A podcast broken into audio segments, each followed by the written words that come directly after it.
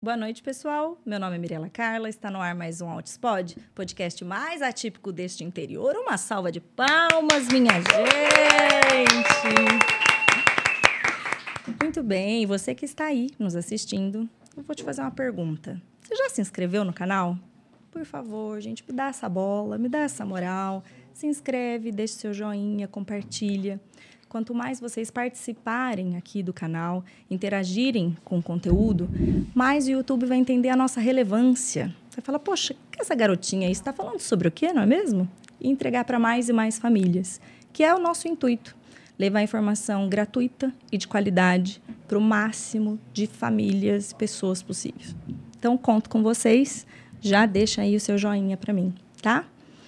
Bom, eu vou começar hoje com uma dica do nosso querido patrocinador aqui do canal, o IEPSIS, que é um instituto com vários cursos de capacitação, tanto para profissionais quanto para mães, pais, cuidadores. Né?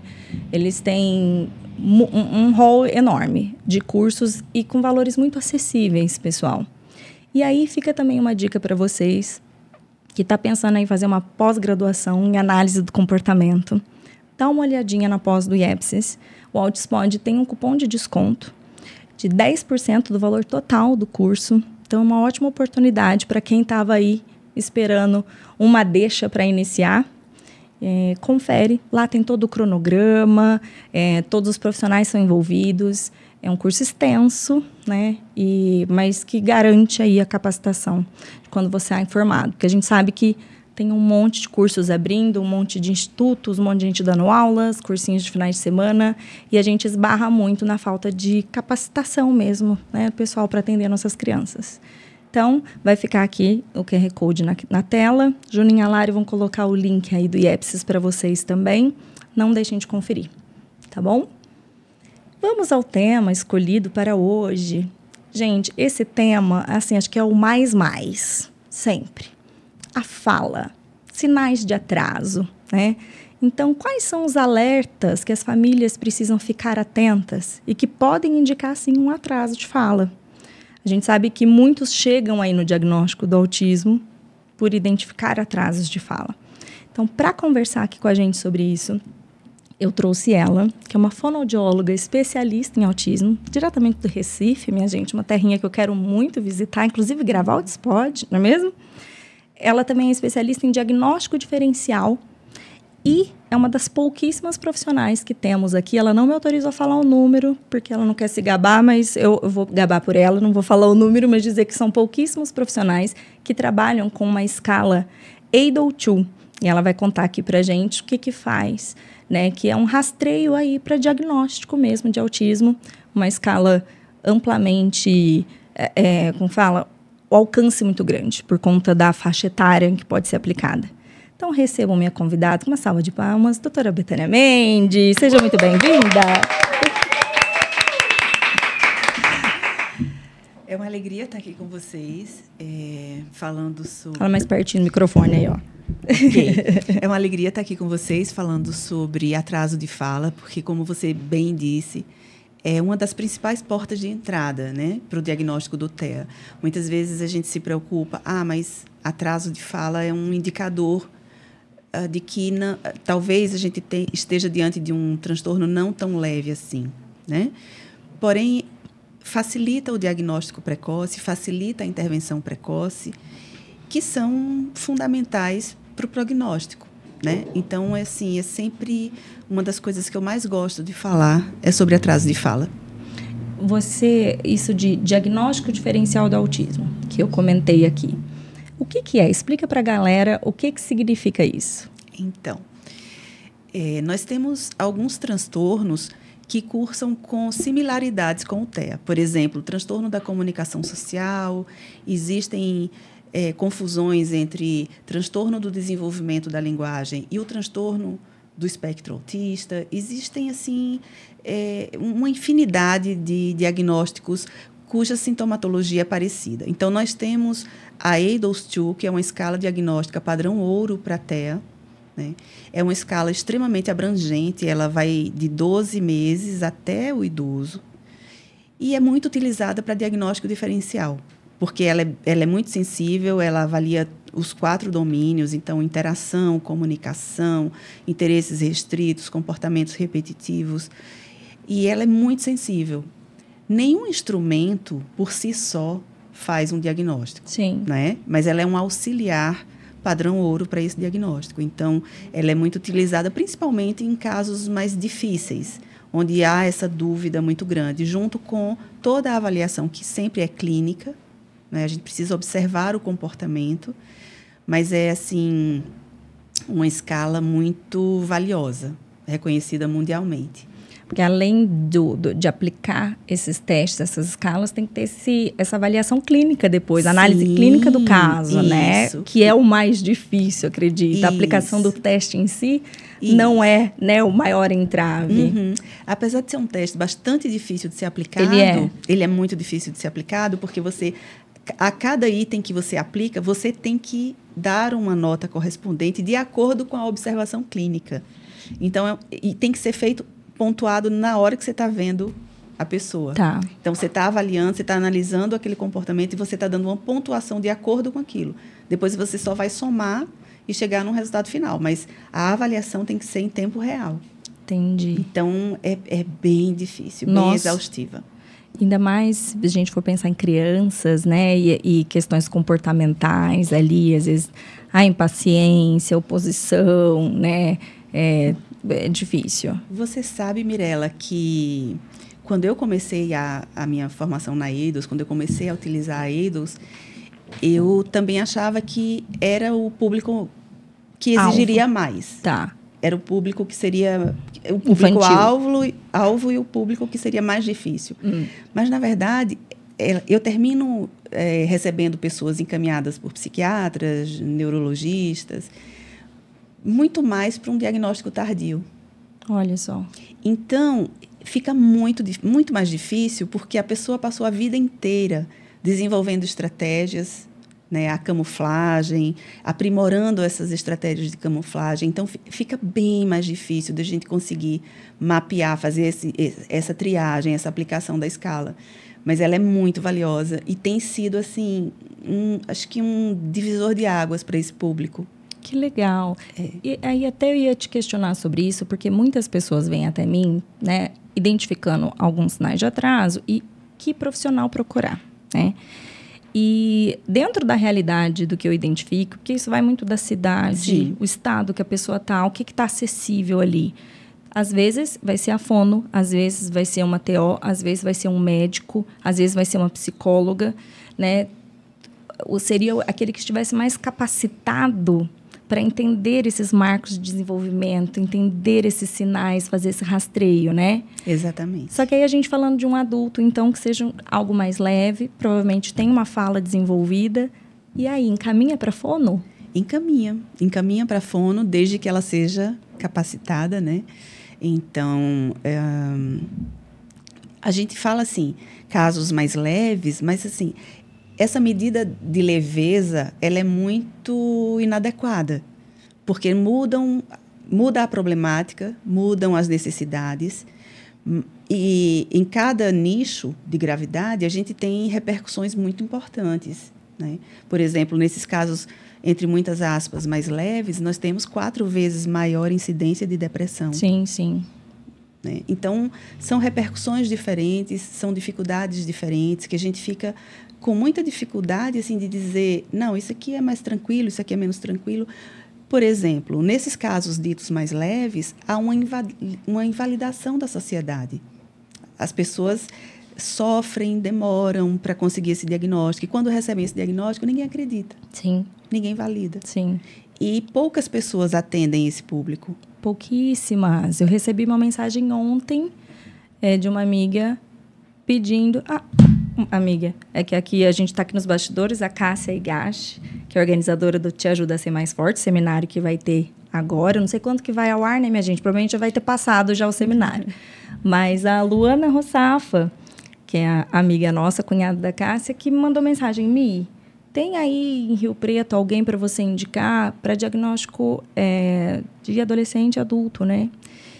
E para fazer essa avaliação.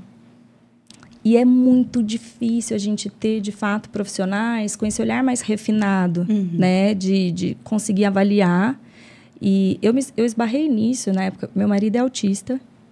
E justamente assim, se eu não buscasse um profissional, de fato, capacitado para fazer a avaliação dele, nem ele respeitaria, entre aspas, o diagnóstico, tá entendendo? Porque hoje a gente tem visto os dois lados. Eu acho que tem visto assim uma banalização, né, de pessoas que às vezes que entendem só de autismo e não dos demais transtornos e aí não conseguem fazer esse diagnóstico diferencial, né?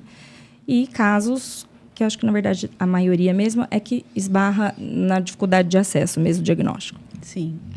E então eu precisava de alguém que tivesse essa autoridade, inclusive, sobre ele, para dizer e apontar o porquê cientificamente, com dados, né?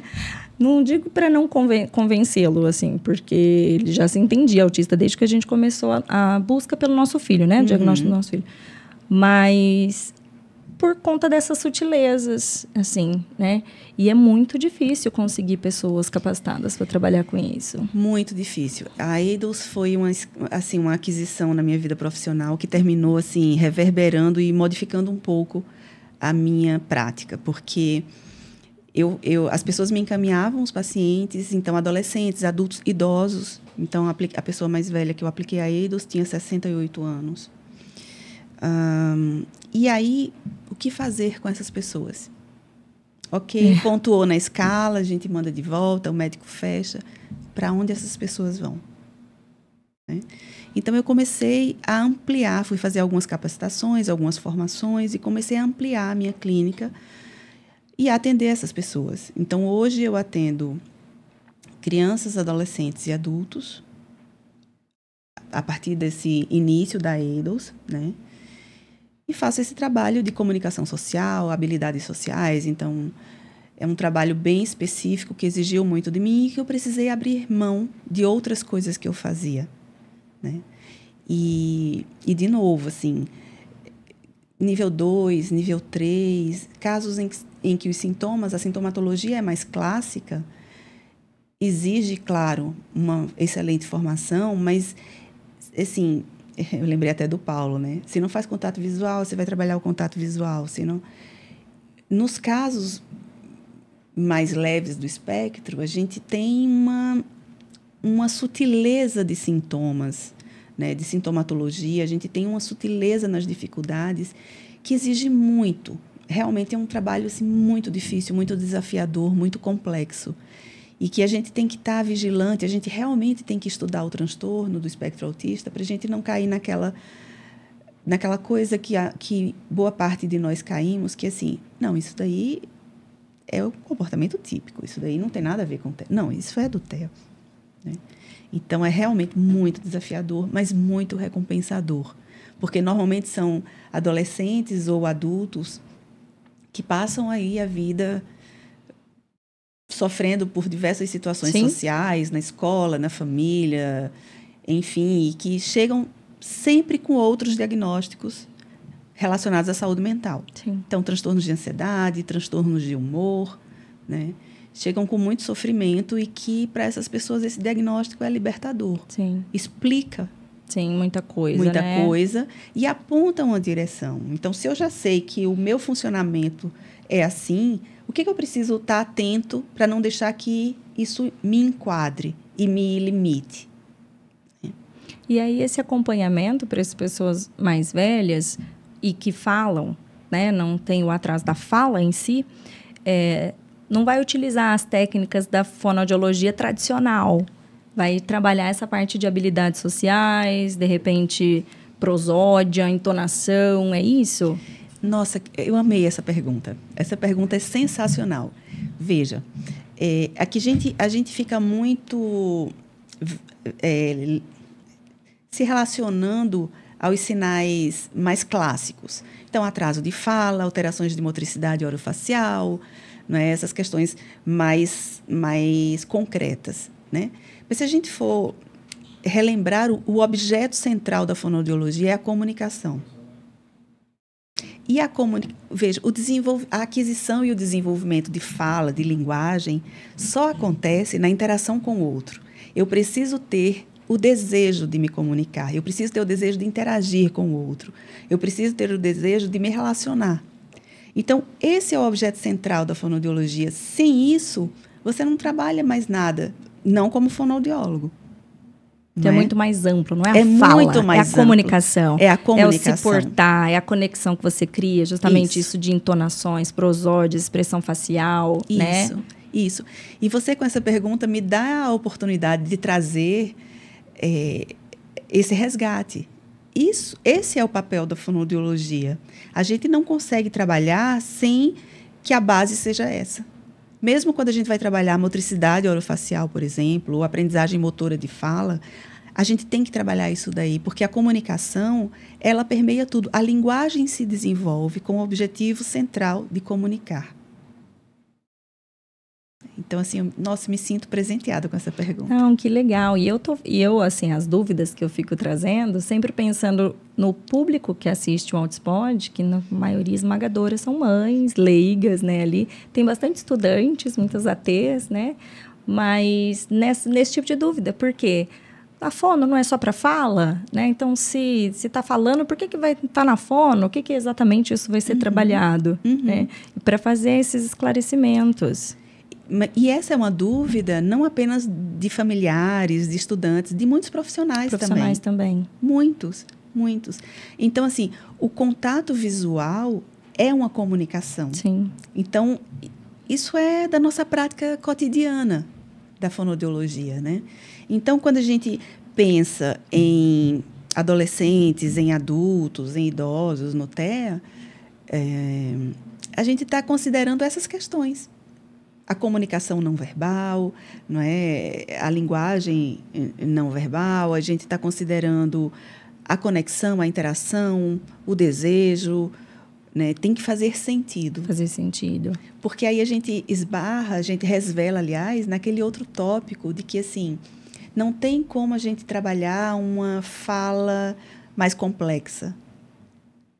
Não tem, se a gente for trabalhar de maneira objetiva. Estanque, aquele estanque. jeito ali. Mas a gente, a gente, a fonoaudiologia trabalha com comunicação. Então a gente trabalha assim. Esse é o nosso objetivo. Né? Nossa, dá para te clonar e trazer para cá? Será que dá, Cássia, para a gente fazer um clone dela e trazer aqui para a região? Não é? Pessoal de Recife e região presenteados com esta profissional. Porque é, a gente esbarra mesmo nessa falta de capacitação.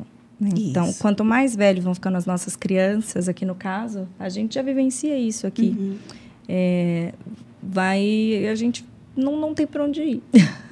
É. a gente não tem para onde ir, literalmente isso. E nossas crianças crescem. Exato. Né? Cresce. Nossas crianças crescem. Que bom. É, se der tudo certo, vão crescer, demorar bastante, você vai, né, ficar uma jornada muito grande na sua maternidade aí com, com com este indivíduo, não é mesmo? Pois é, então nós precisamos pensar sobre Nessas isso. Nessas outras etapas, né? Nessas outras etapas. E uma coisa, você falou que tem muitos estudantes também aqui, né, assistindo a Sim. gente. E uma coisa que eu falo, assim, que é muito importante. Uh, as especialidades precisam se reconhecer e, e ter muito orgulho de cada uma delas. Porque se a gente exerce a função de outro profissional, não tem como outra pessoa trabalhar como um fonoaudiólogo. Né? Então, as coisas são insubstituíveis, elas são complementares. Sim, complementares. Elas não são excludentes. Perfeito. Né? Então, por exemplo, eu tenho formação em análise do comportamento aplicada, eu, eu sou fonoaudióloga e analista do comportamento, mas eu trabalho como fonoaudióloga. Porque se eu for trabalhar como analista do comportamento, eu não, não sou fono. Sim. E quem pode fazer o, o trabalho do fonoaudiólogo é o fonoaudiólogo. É o fono, sim. Né?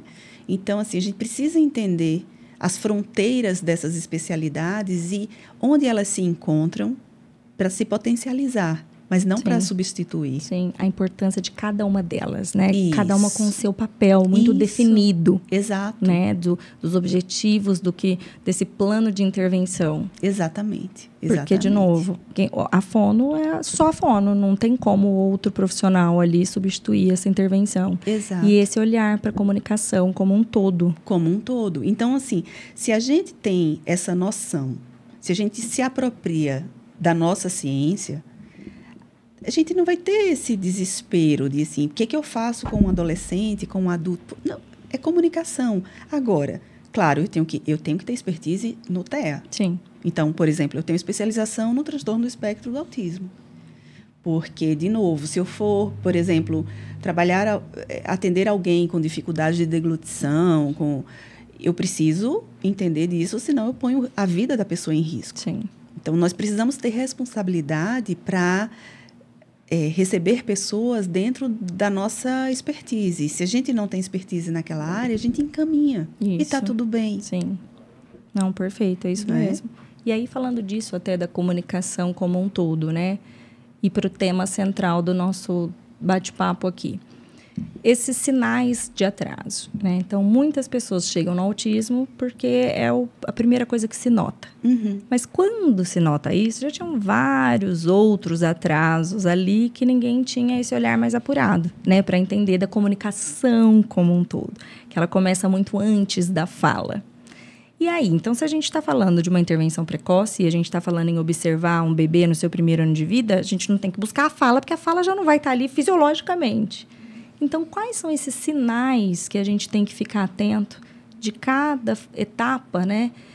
Para enxergar, opa, na comunicação, a fala ainda não é esperado, mas na comunicação seria esperado este, este, este, é, esta habilidade. Então, geralmente esse diagnóstico que a gente até considera precoce, né?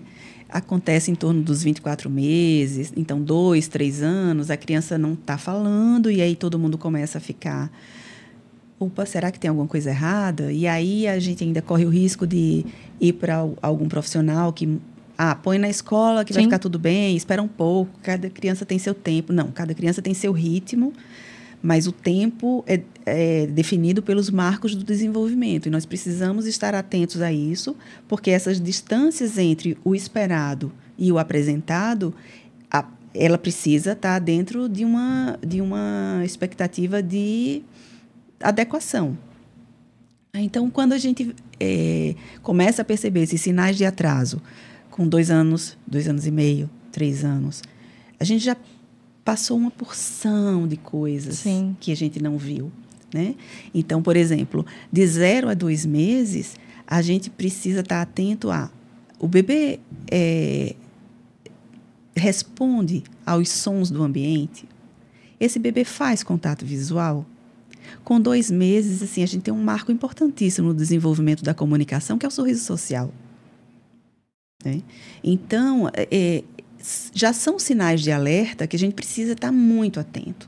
Em torno dos seis meses, o bebê precisa balbuciar, o bebê precisa estender os bracinhos em resposta à Pegar comunicação. no colo, assim, algo assim, né? Direcionar. Exatamente, exatamente.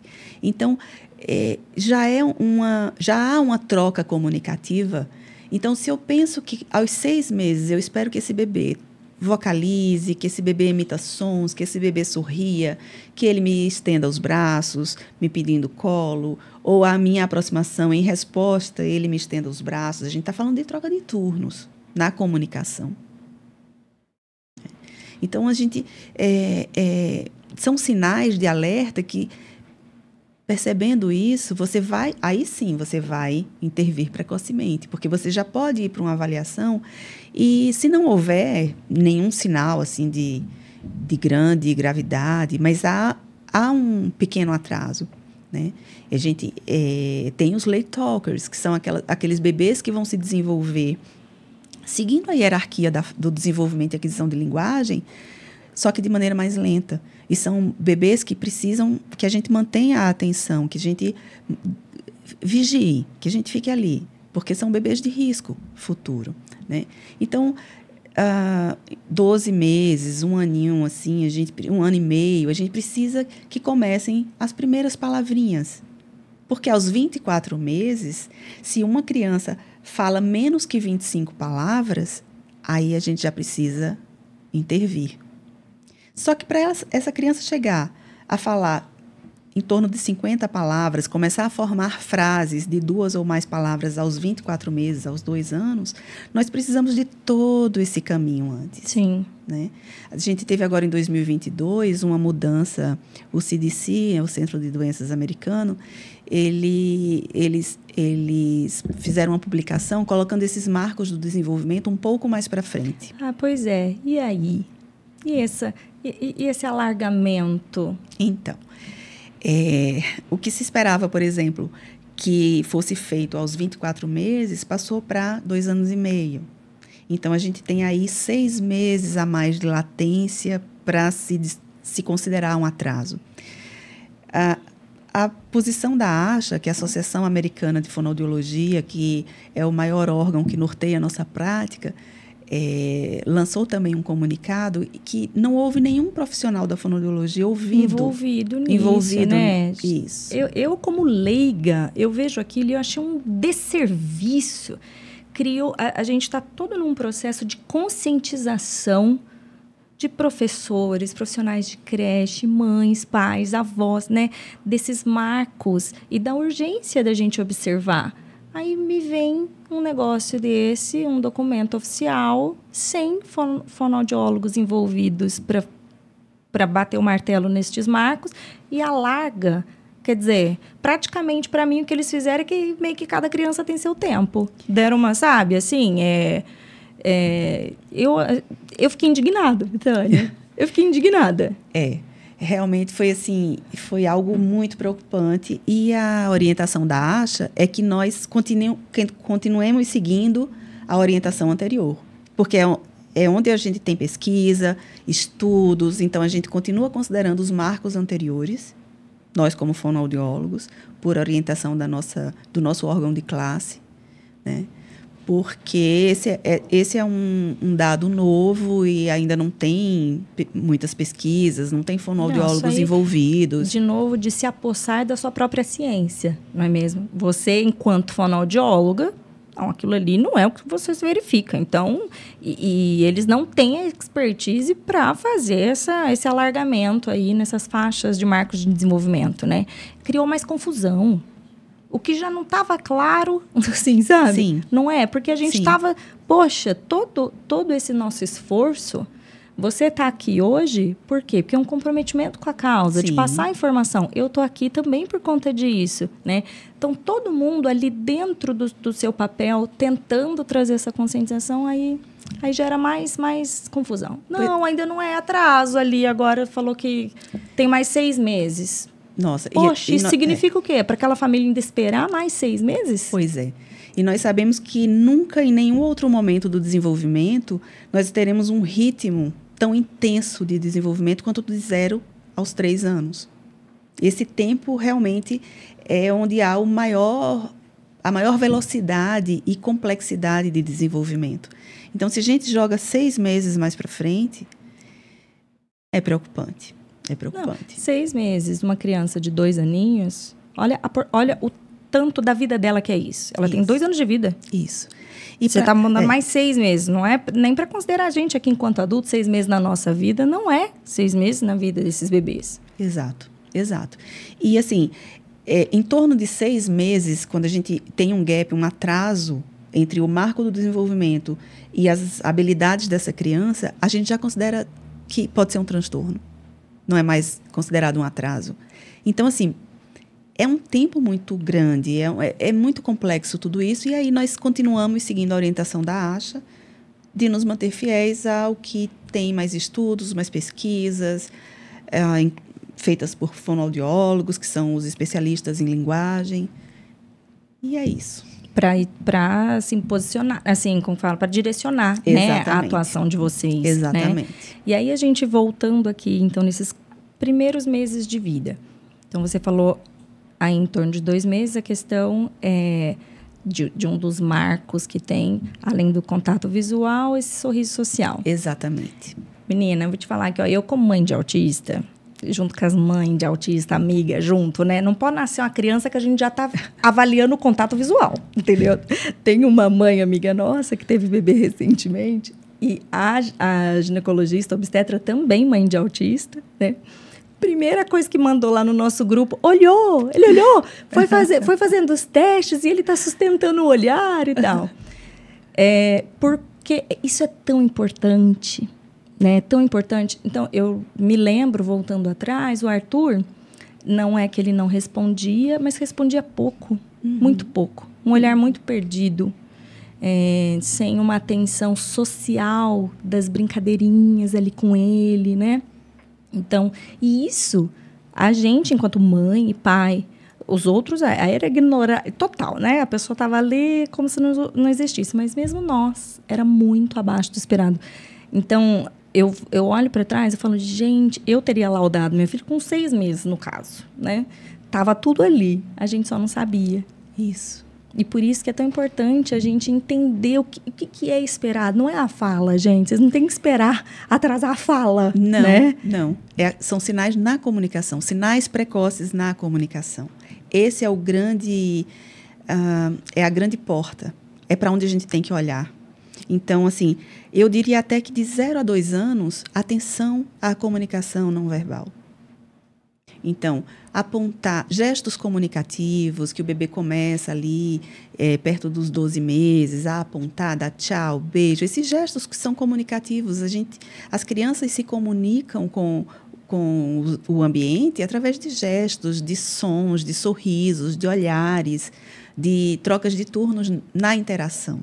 Né? Isso é comunicação. Isso é comunicar. É para isso que a gente tem que estar tá muito atento nesses primeiros meses. É. E batendo nessa tecla do contato visual, é, a, a questão do olhar, né, e de sustentar e de notar, se a criança não olha o suficiente, ela desse desse encadeamento de aprendizagens, você compromete toda essa engrenagem simplesmente pelo fato de não, não olhar o suficiente, né? Isso, isso. E assim, o bebê nasce com, com muito baixo controle é, de motricidade. Então, a própria musculatura dos olhos, assim que o bebê nasce, ele não tem controle. Tá. Por isso que os dois meses são um marco, porque aos dois meses a gente já espera esse controle ocular que vai facilitar esse contato visual. Certo. E uma coisa que nós precisamos lembrar, assim, não é só a ausência, é a inconsistência, é a baixa frequência. Exato. Ou o excesso. Aquele olhar fixo que não comunica, que não é uma interação. É um, um olhar que transpassa. Né? Isso, esse também a gente precisa se atentar. se atentar. Aquele bebê assim muito quietinho, que não chora, que acorda e fica ali no berço, que fica ali, que a fralda pode estar suja, que pode estar com fome, que você, nossa, mas ele ele é maravilhoso e é mesmo maravilhoso, mas ele é maravilhoso e nem nem parece que tem um bebê em casa.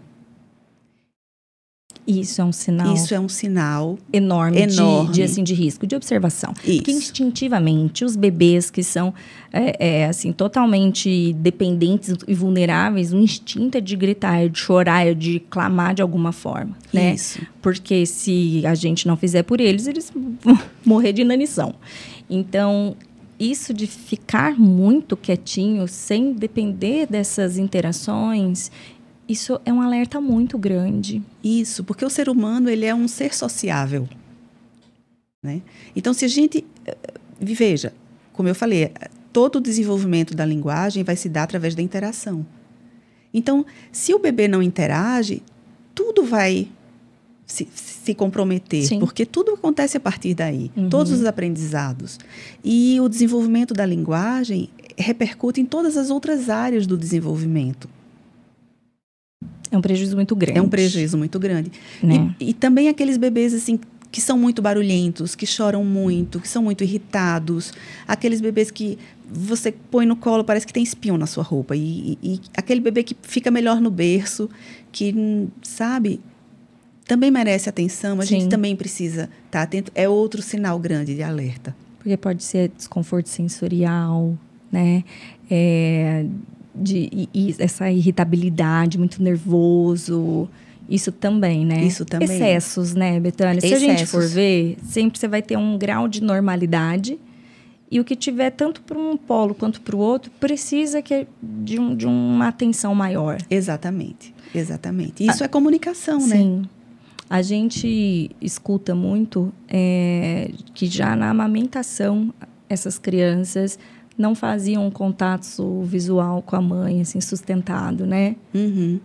E aí você sabe, Mirella, que foi ótimo você ter falado nisso, que uma coisa que a gente tem observado muito, que a gente tem se preocupado, assim, é, é que, enfim, nós estamos vivendo um ritmo onde a, a gente dedica muito tempo da nossa vida às telas, ao mundo digital.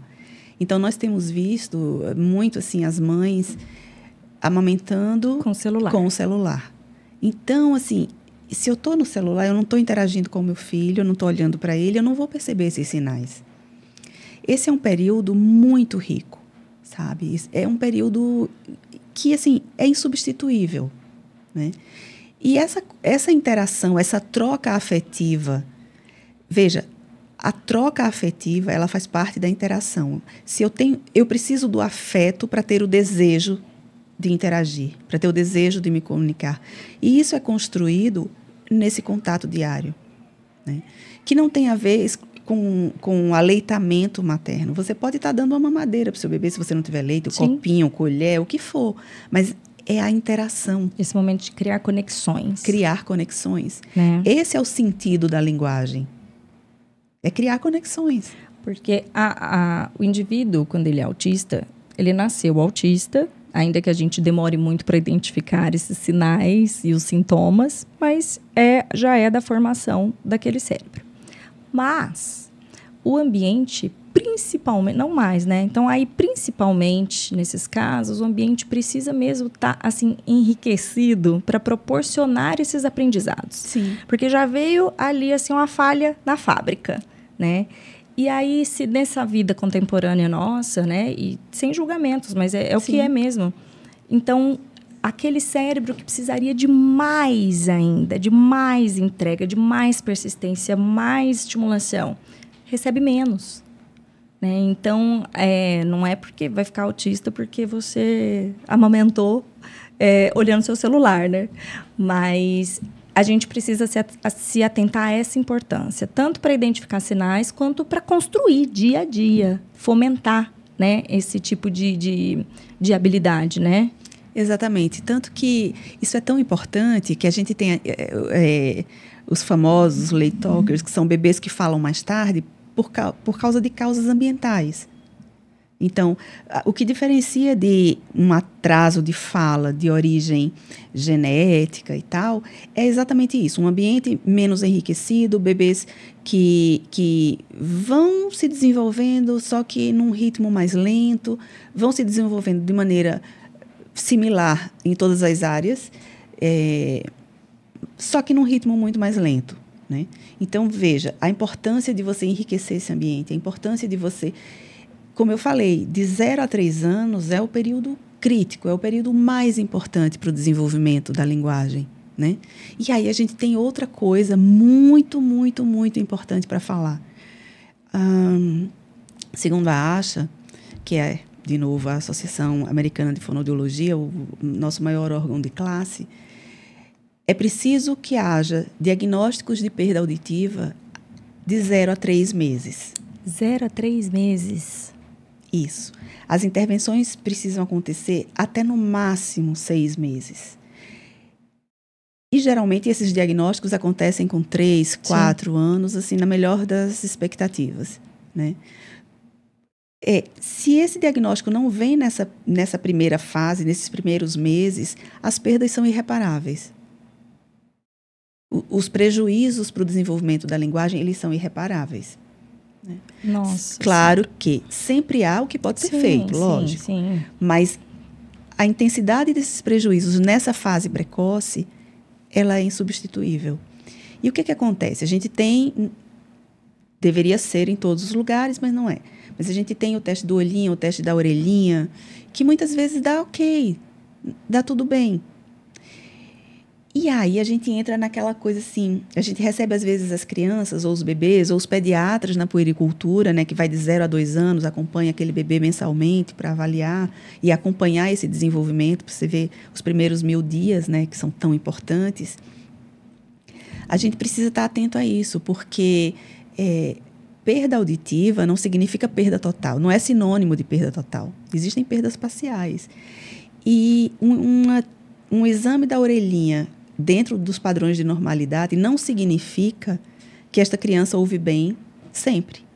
Porque existem causas de perda auditiva que são, por exemplo, por medicações ototóxicas, como alguns antibióticos. Crianças adoecem muito e crianças usam muito antibiótico. Então, algum, não estou dizendo que antibiótico causa perda auditiva, mas algumas drogas, algumas substâncias têm um potencial para causar perda auditiva, um potencial de ototoxicidade. Então, mesmo que você tenha um, um exame normal, é preciso acompanhar isso. É, nós temos causas genéticas. Existem perdas que são progressivas. A criança nasce com audição normal e vai gradualmente perdendo aquilo, por causa de algumas condições genéticas ou por causa de algumas intercorrências. Por exemplo, crianças que têm otites de repetição, elas estão sempre ali com aquela secreção no ouvido, causando uma perda auditiva é, é, circunstancial, mas que está interferindo na aquisição da linguagem. Então, nós precisamos avaliar essas crianças. Né? Existem é, cerca de 468 milhões de pessoas com surdez no mundo, segundo a ONU num estudo de 2020. E dessas, 34 milhões são crianças. Gente, é muita coisa. Enquanto que, que a perda auditiva na população geral está em torno de 2,9%, no TEA ela vai para 9%. E hum. aí a gente vai parar para pensar, perda auditiva, quais são, quais são os sintomas iniciais? A gente chama, a criança não olha. Dificuldades de interação, dificuldades na linguagem receptiva e expressiva. Quais são os primeiros sinais que a gente percebe no TEA? A gente chama o nome? Sim, chama 800 vezes o nome da criança, ela não te olha. Dificuldades na interação, dificuldades na linguagem receptiva, na linguagem expressiva. Então, assim, esse é um dado muito importante. A gente precisa falar sobre Nossa, isso. não, a gente precisa muito falar sobre isso. Porque não se faz mais não, avaliação auditiva. Eu ia te falar isso. Eu mesma sou uma mãe que achava que tipo, era desnecessário. O que, que eu pensava? O meu filho escuta, eu vejo, ele escuta outros sons. Ele não responde a esse do som social, de ser chamado, da interação, mas ele escuta outros sons. Então, eu mesma já diagnosticava ali, não há surdez, não há questões auditivas nisso e o estresse de determinados exames. Um período que você está fazendo investigação. Aí eu já estou falando já mais velho, mais velho, assim, uhum. assim, dois aninhos, tô, não de bebês, né? Uhum. Tantas avaliações, tantas é, é, é, consultas, tanto estresse, né? E aí, assim, a gente põe numa ordem de hierarquia. Foi mais ou menos o que eu fiz na época, assim. Não, eu não, não vou fazer tudo. Não vou abraçar o mundo, eu vou fazer isso, isso, isso mas porque eu sempre tive isso comigo, porque eu ouvi repetidamente de diversos profissionais a, o quanto era desnecessário fazer uma investigação auditiva, a não ser que houvesse de fato sinais concretos. Então, veja, assim, né? Como você disse, olha essa incidência, isso precisa ser muito observado. Isso precisa ser muito observado. Eu nunca imaginei que houvesse uma incidência assim tão grande. É. Eu achava, não vou dizer inútil, né? Mas, ai, pediu Bera, ai, pediu, tipo, né? Assim, não, não é isso. Então, pode sim ser. Sim. E aí, então, como você disse, tem teste do orelhinho, teste do pezinho, poxa vida. E aí você está falando de até de zero a três meses. Não tinha que ter algo então, obrigatório de rastreio é para todos? Todo, toda criança precisaria passar? Toda criança precisaria passar pelo teste da, orelha, da orelhinha, né, ao Sim. nascer, e ter esse acompanhamento na puericultura, o pediatra vai fazer ah, a avaliação e vai observar se há sinais de atraso na comunicação que justifiquem a indicação para uma avaliação auditiva. Tá. Né? Isso aos três meses, aos quatro, aos cinco, aos seis, aos doze, aos 14, aos 36. Sendo um bebê de risco, já vale a pena. Isso. Se, se é um bebê que apresenta sinais na comunicação, veja, são, como a gente falou, são sinais similares. Né? E a gente precisa fazer esse diagnóstico diferencial. Porque, inicialmente, alguns, alguns comportamentos eles são comuns aos dois transtornos aos dois quadros. Uhum. Né? E outra coisa, eles podem ocorrer. A gente Sim. viu aqui 9%. Isso, exato. Não, são, não se exclui, né? Não é porque é uma coisa e não é outra. Isso. Não, muitas vezes as Isso. duas. Né? A gente, na população geral, 2,9%. Na população com TEA, 9%. 9%. Por, e a importância de identificar isso é justamente a intervenção. A intervenção, exato. Eu estava agora, eu, eu dei uma aula num congresso e eu estava falando sobre isso sobre a importância da avaliação auditiva. Inclusive porque nós falamos, né? Tem medicações que são ototóxicas. Tem crianças que são muito alérgicas. Tem, demais. Que tem Você está falando é. otite direto, né? Isso. Tudo isso. entupido, vive de medicamento. E essas são causas comuns de perda auditiva. Sejam perdas transitórias, sejam perdas progressivas, sejam perdas permanentes. E existem é, quadros genéticos, que eu, como eu disse também, que durante o desenvolvimento vão apresentando perdas auditivas progressivas. E se eu não avalio, eu não vejo isso. E se eu não vejo isso, eu não faço intervenção. Sim. E, e se uma criança é privada nos seus anos iniciais de, da intervenção adequada para as perdas auditivas, esse repertório ele não tem como ser recuperado. Não tem. Gente do céu. Então, e aí eu falei aqui do Bera, mas não é só o Bera, tem vários tipos de avaliação, né? Isso. Em primeiro lugar, uma anamnese muito bem feita, né? Uh, uma anamnese muito bem feita, exames é, como audiometria tonal e vocal é o padrão ouro. A gente tem o BERA, a gente tem vários exames eletrofisiológicos, como emissões autoacústicas, BERA, a gente tem audiometria comportamental e condicionada, mas o padrão ouro é a audiometria tonal e vocal, e o profissional da fonoaudiologia, da otorrinolaringologia, o foniatra. O foniatra seria o ideal para fazer esse, essa, junto com o fonoaudiólogo, essa avaliação de quais exames para aquela criança, naquela idade, com aquela demanda, com aqueles sintomas, seriam os mais indicados. Né? É outra coisa que as pessoas perguntam muito. Quando encaminhar para o foniatra? Né? Geralmente a gente caminha, a gente pensa no foniatra, a, a, a gente encaminha as crianças para quem, para o profissional que tiver maior expertise. É, é exato. Não Na é? tua região, ali qual a tua realidade, aí você vai buscar, né, a, aquela a, a especialidade, na verdade, é aquele que entende mais do, do assunto. Isso, isso. E de uma maneira geral, a gente pensa no foniatra quando a gente pensa em transtornos de linguagem. Então, seria o ideal. Gente, nós não temos muitos foniatras. Eu ia falar, não tem. Né? Não tem. Então, assim, é, o neuro, o pediatra, o psiquiatra infantil deveriam estar assim atentos a essas questões e a gente tem grandes profissionais que estão atentos, que, que fazem essa investigação quando há indicação. Isso é muito importante. A gente precisa falar sobre isso. Nossa, precisa mesmo, porque eu até então eu só escuto da desnecessidade uhum. desse tipo de investigação. Isso. E, e a gente ouve muito um argumento assim de que vai dar alterado. Essa avaliação vai dar alterada por causa disso, por causa daquilo. Tarará. Ok, vai dar alterado, mas por isso que precisa de uma avaliação especializada, para saber se essa alteração é comportamental ou é auditiva. Para fazer essa diferenciação. Para fazer esse diagnóstico diferencial. Né? A gente, veja, a gente só tem como descartar se, se aquela situação for avaliada por um especialista, por alguém que entenda do que está sendo avaliado. Senão a gente não tem como descartar. Porque, como a gente conversou, a sintomatologia é similar. É muito parecido nos anos iniciais. Sim. E outra coisa, elas podem ocorrer em 9% dos casos. Isso é muito.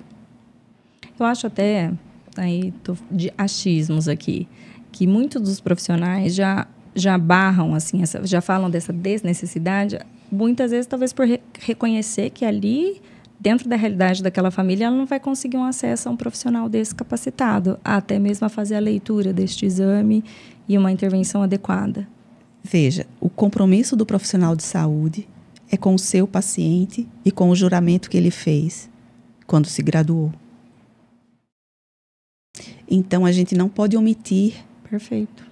uma informação que vai repercutir na vida daquele indivíduo. A gente não pode. É, a gente precisa informar e nós temos serviços públicos de referência. Por exemplo, Bauru é um, um grande centro de referência em perda auditiva, em reabilitação auditiva, implante coclear. Nós temos grandes centros. Entendi. Tá? Não, não é, não é, não, não há nada que justifique que uma informação não chegue, não, àquela família. não chegue àquela família. Porque aí o caminho que ela vai trilhar para conseguir aquilo são outros 500. Isso. Né? Mas a informação precisa ser passada. A informação precisa ser passada, a orientação precisa ser dada e o encaminhamento também. Os meios que aquela família vai utilizar para conseguir é um outro departamento, mas a obrigação do profissional é essa. Fazer esse encaminhamento. Fazer esse encaminhamento. Sem dúvida, sem dúvida. E, e isso né, da, das crianças tendo uma perda auditiva, por qualquer motivo que seja, a intervenção é, seria um aparelhinho auditivo? Não? O que que, que, que isso implicaria de diferenciação? Então, em, dependendo da, do nível de perda auditiva, pode ser um, um aparelho, pode ser um implante, um implante coclear, pode ser uma intervenção audiológica comportamental, pode ser tudo isso junto. Tá. Né? Mas precisaria ser visto por alguém com especialização em audiologia, que é uma área da fonoaudiologia.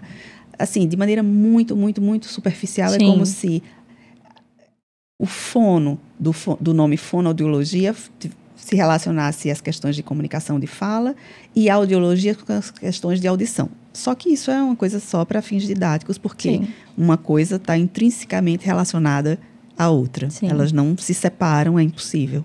Né? E aí, então, vamos supor que não haja essa questão auditiva. Então, tá tudo ok naquele desenvolvimento. Com quantos meses eu devo esperar que a minha criança responda quando ela é chamada pelo nome? Então. Responda que eu digo de, de olhar, né? Isso. De, de, de, dessa troca. Isso. Isso vai acontecendo de zero a seis meses. É o período em que isso tudo vai se desenvolvendo de acordo com aquelas interações, com aquelas, aquelas trocas é, comunicativas que a gente vem conversando. Então, a gente espera que aos seis meses isso já esteja presente. O bebê tá. vire a cabecinha, procure a origem do som, a localização sonora, que responda a esse chamado com o sorriso social, com vocalizações. E aos seis meses, essas vocalizações precisam ter consoantes. Então, é, esses balbucios precisam ter consoantes. Então, é o badadá, mamamamamã. Então a gente já precisa que tenha consoante nessa nessa conversinha de bebê. É, era uma das outras coisas que eu identifiquei no Arthur. Assim, não pensava em autismo nem nada, mas eu achava ele muito silencioso. E aí eu lembro que foi um casal de amigos passar um final de semana em casa com a gente, e a nenezinha deles era mais nova que o Arthur. E eu achei ela extremamente tagarela, porque ela balbuciava pra caramba. O Arthur, a gente não ouvia. Mas o que, que a gente, né? Ainda foi a brincadeira do final de semana. Ah lá, menina desde cedo, é. tagarelando, menino é. mais quietinho e tal, né? isso. né? Mas isso é tão importante as pessoas se atentarem, né, Vitânia? Muito. Porque, de novo, assim, tendo a, a, a, criança tendo essa competência, ok, a competência que eu digo de, de poder realizar, uhum. e ela tem esse instinto de socialização que é o natural, o que deve ser esperado, não tem porquê não isso tem. não estar sendo emitido, isso, não é? Isso. E aí a gente observa esse bebê, ele, é, ele responde às nossas interações com gritinhos, com sons, com gorjeios, com, com balbucios. É uma, é uma conversa, você vê que até a prosódia varia de acordo com o que a gente está falando ali com o bebê. Então, a gente, isso é muito importante, é muito necessário. Nós somos seres sociáveis. Espera-se que a gente queira se comunicar, que a gente deseje, que a gente tenha intenção, que a gente busque a comunicação. Se isso não acontece, é um sinal de alerta muito importante, muito. E aí a gente fala da questão da atenção compartilhada, né? O que que seria essa atenção compartilhada pensando em bebezinhos Uhum. e o que esperar? Isso. Nós esperamos que aos 12 meses, no máximo 14 meses, a atenção compartilhada esteja desenvolvida em 100% dos bebês, Certo. tá? Que seria Que seria a minha habilidade de, de triangular o meu olhar. Eu, eu olho para você e olho para alguma coisa do ambiente. Eu compartilho com você algo do ambiente ou eu respondo ao seu compartilhamento. Então, se você olha para algum lugar, eu olho também. Se você aponta uma coisa, eu, eu também vou. Ou eu pego aquilo e mostro mostro para você. Então, essa atenção compartilhada, ela é como, é, é como se fosse uma materialização dessa interação. É, Eu, eu lembro muito, também sem identificar atrasos na época, né? Mas eu lembro muito de ficar, filho, cadê a bola? Ai, olha o gato, o gato passou, né? Dar informações assim, cadê o carro? E o Arthur ignorar total, não fazia esse compartilhamento comigo, né? Então, ó, a caneca. Correto seria ele olhar para a caneca e olhar para mim, Isso. ainda que não fale nada. E não Isso. tinha, eu tinha que, nossa, fazer um milhão de coisas para conseguir que ele olhasse para onde eu quisesse. Isso, O olhar dele estava sempre muito perdido naquele contexto social. isso. Sabe aquela coisa assim que, que a gente fala, olha o avião, o bebê não olha. Né? E aí você falou assim uma coisa importante também, assim, é, ainda que não falasse, muitas vezes os bebês falam, assim, recebo muito isso para fazer avaliação. Ah, com nove meses já começou a falar as primeiras palavras. Com um ano e dois meses falava tudo perfeitamente. Isso também não é o esperado. Certo. Isso está fora do marco esperado para o desenvolvimento da linguagem. Então a gente também precisa prestar atenção. Aquela criança que tem uma linguagem muito rebuscada, muito perfeita, uma pronúncia muito acima do que jamais seria esperado. Isso. E isso é, isso é uma coisa muito delicada e arriscada, porque enche os nossos olhos, né? Então a gente geralmente ouve assim: nossa, nunca, minha criança nunca falou errado. Já começou a falar assim, explicado, parecia um cientista falando. Um aninho falava trator, né? Tipo assim, essas palavras de, com trocas, fonemas difíceis, né? Assim. Exato. E, assim, e mesmo que não. Porque, assim, a coisa dos fonemas tem muito a ver com a, a aquisição fonológica, né? Dos Tá. sons da fala. Mas usar palavras complexas dentro do contexto comunicativo, isso sim é preocupante. Então, é, quer dizer, é um sinal de alerta. Então, são aquelas crianças que conseguem falar frases, né? É, esse óculos é meu, eu não quero dar, algo assim, muito precocemente, de maneira muito explicada. Então, isso também chama atenção. Interesses, aquelas coisas que a gente fala muito assim, interesses por números, por é, Letras. letras, por inglês, por outros idiomas, mas principalmente o inglês, também são coisas que enchem muito os nossos olhos e nos enchem de orgulho, e tem que encher mesmo, mas a gente precisa avaliar se as competências esperadas para aquela faixa do desenvolvimento estão presentes. Se a gente tem uma disparidade, porque o que, que acontece? No atraso simples de linguagem, nós vamos ter esses atrasos, mas eles vão ser similares em todas as áreas. Nos atrasos que podem sinalizar um transtorno, eles vão estar de maneira discrepante. Então, é uma criança que tem, por exemplo, uma super habilidade com letras, números, já escreve o nome sozinho, já identifica todas as letras do alfabeto, etc., mas não consegue pedir algo que deseja. Não pede água. Não pede água. Né? Não consegue dizer que está com sono, que quer dormir. Né? Então, isso sim chama atenção. Isoladamente, tudo bem. Mas quando a gente, a gente precisa observar as outras Sim, áreas do os desenvolvimento. sinais, né? né? Todos. Geralmente é um combo, né, gente? Ge- Nunca é uma coisa Isso. só. Isso. A gente tem que lembrar que nos atrasos, eh, as causas geralmente são ambientais, o desenvolvimento ele está atrasado, mas de maneira similar em todas as áreas, e o prognóstico é bom. Nos, trans- nos riscos para transtorno, esse desenvolvimento ele é discrepante, então muito desenvolvido numa área e muito aquém do esperado na outra, né? E, eh, E a gente precisa observar isso. A gente precisa. Então, muitas vezes, outra coisa que pode acontecer também são aquelas crianças assim, falam tudo, mas não comunicam. Sim. Nomeiam as coisas, pronunciam as palavras, identificam, mas não, não, não é que bate um papo, mas Isso. não, não tem uma troca ali de, Isso. Sei isso. lá, qualquer conversa à toa. Isso. E por outro lado, também temos que estar atentos, por isso que eu falo assim que se, se nós lembrarmos que a fonoaudiologia é a ciência da comunicação, isso tudo vai ficar muito Claro. Muito Se claro. você busca a comunicação, fica mais fácil de fazer esse Isso, rastreio do que está exatamente. fora. Exatamente, exatamente. Porque a comunicação é a parte mais importante. Porque aquela criança que se comunica de forma rebuscada, né, assim, para a idade dela, ela não se comunica no grupo. É. Ela tá isolada, ou ela vai interagir mais com adultos, vai fazer Isso. coisa sozinha. Por quê? Isso. Porque esse excesso não comunica. Isso. Assim como o atraso também te faz ficar de fora daquele grupinho, Isso, né, social. isso. Então, é, é bem isso que você falou, assim, é, é um- uma dica legal para você, mãe que está em casa e está preocupada com alguma coisa, pensar na comunicação. Seu filho está se comunicando, né?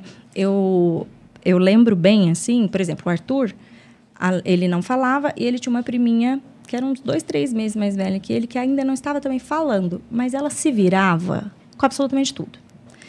Então, outra dica, assim, para as mães, assim, seu filho já tem perto de um aninho, ele consegue se virar de, de apontar uma água, de mostrar o brinquedo que ele quer, de te levar para fazer alguma coisa, não a mão ferramenta que a gente diz que é diferente, mas se comunicar. Meu filho, ele não conseguia.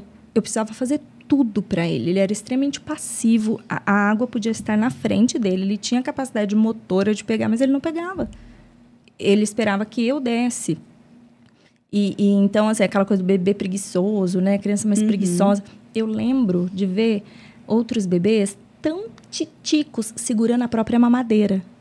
Gente, o Arthur, não, eu tive que fazer treino aí já na parte que eu, eu já sabia do diagnóstico, para que ele segurasse a, próxima, a própria mamadeira. Eu, eu segurava um pouco, eu ia retirando a minha mão, a mamadeira caía. Mesmo eu pondo a mãozinha, ele não tinha essas iniciativas. Isso. Isso. Isso é muito fora. Muito, muito fora. É muito fora, porque a criança ela vai desenvolvendo essa autonomia de se comunicar, de pegar o que ela quer, de apontar, de te empurrar, sei lá, se comunicar. Isso. não Interagir é? com o meio. Interagir com o meio. E se isso está em defasagem, né? é- Então, eu vejo hoje, claro, o conhecimento que eu tenho hoje, para mim fica tão cristalino os inúmeros atrasos, justamente por essa inabilidade de se comunicar, não só de falar. Isso. É, Isso. né? Não se comunicava muito antes disso. Exatamente. Esse é o grande, é, é a grande questão. Essa é a grande sacada. Olha para a comunicação. A criança precisa se comunicar e ela se comunica desde cedo, desde sempre.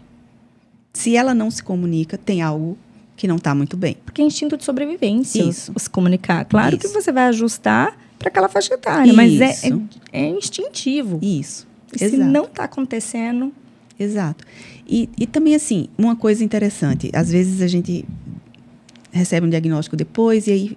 Não, mas falava muito bem, se comunicava, falava com todo mundo e tal. Como era esse falar com todo mundo? Não, adorava falar sobre, sei lá, política, uma coisa que, que eu tenho recebido muito. E falava muito, muito, muito bem sobre assuntos complexos com pessoas mais velhas e passava ali horas no meio dos adultos conversando e tal. Tá. Como é que ela falava para pedir as coisas? Como ela, que ela falava para comentar as coisas? Ah, não, ela, ela era muito madura. Ela não se interessava por essas coisas bobas da idade. Veja, se interessar pelas coisas da idade faz parte do desenvolvimento natural, esperado.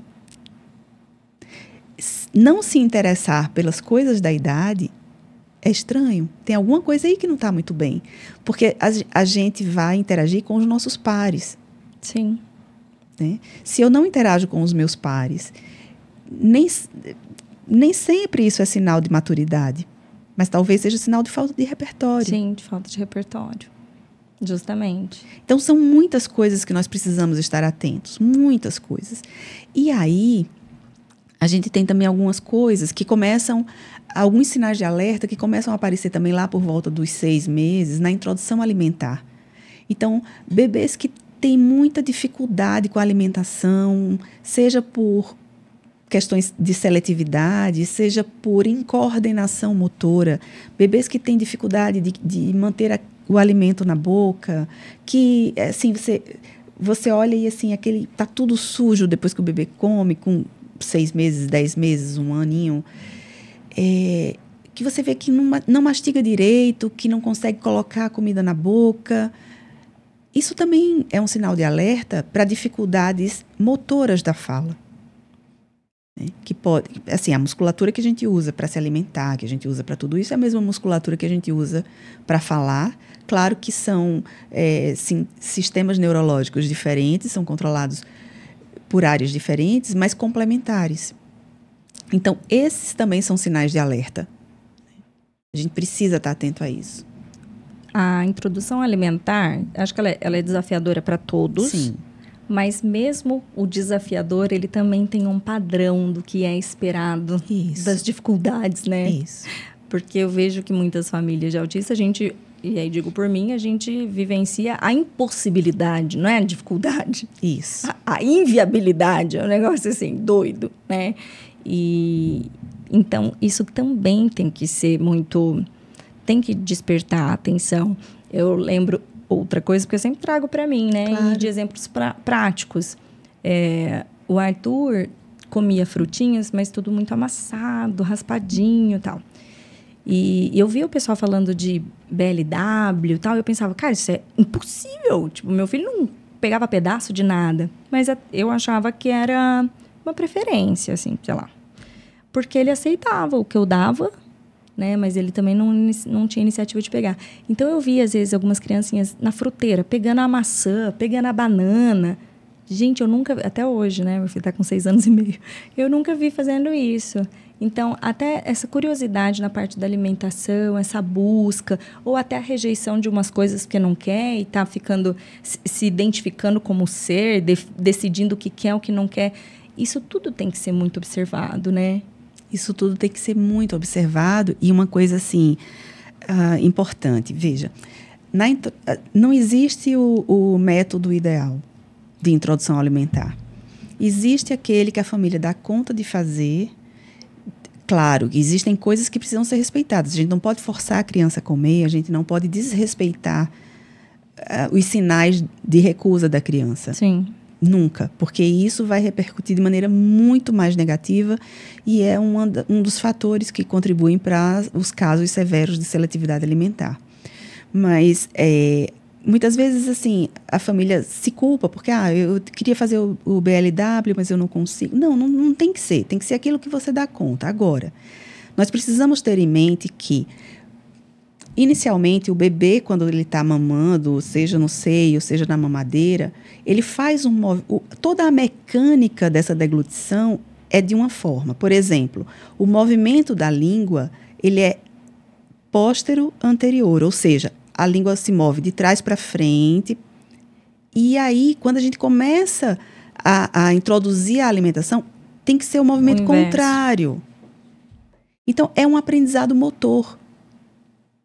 Pre- Precisa ter paciência, é esperado que seja difícil mesmo.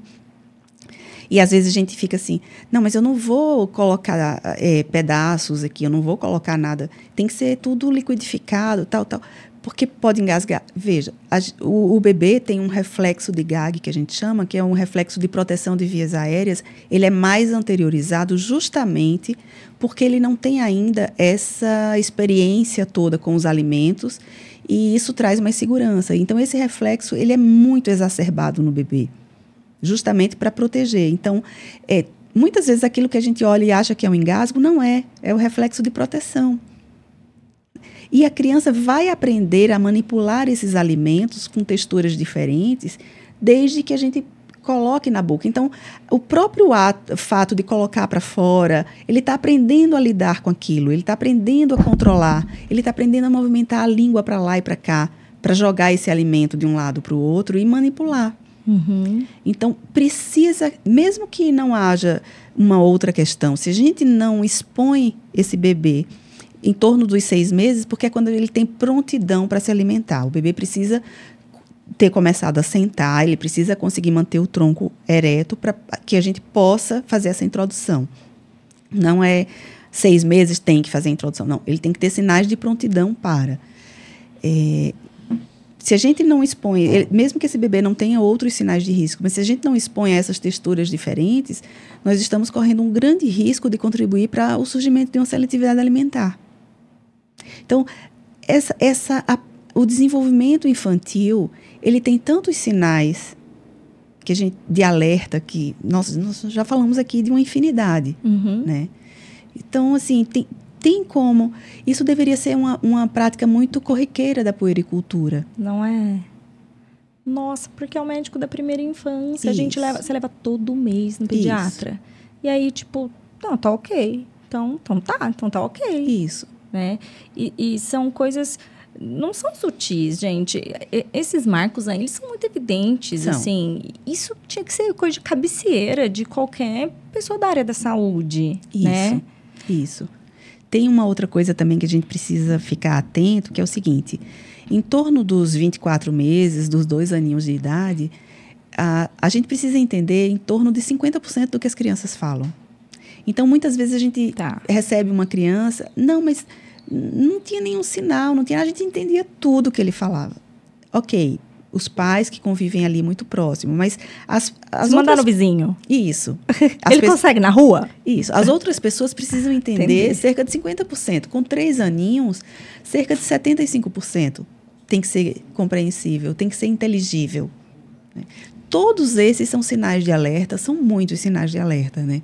Que deveriam realmente ser vistos na puericultura. É, mas a gente está aqui, Isso, contribuindo, isso. tentando Trazer né, essa conscientização. trazer essa né? conscientização. Essa busca. Isso. Principalmente das famílias também, porque se a família já está com esse olhar atento, ela já faz uma busca mais direcionada, com informações mais direcionadas para aquele profissional que ela vai buscar. Exato. Né?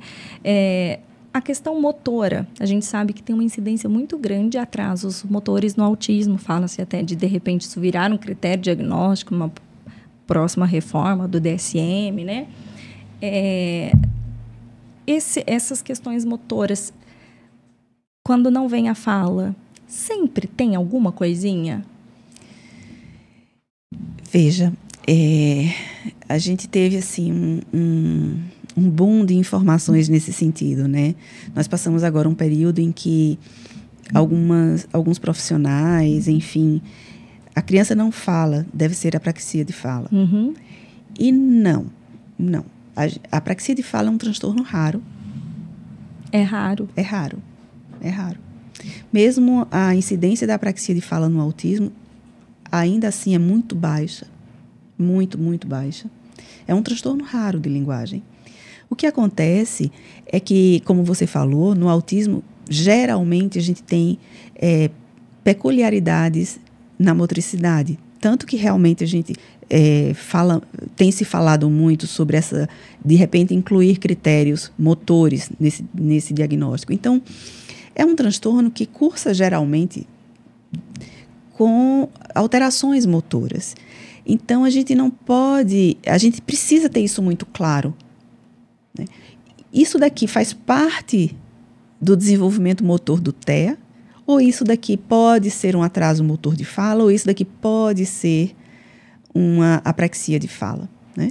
Se uma criança não fala, não tem como fazer um diagnóstico de apraxia de fala.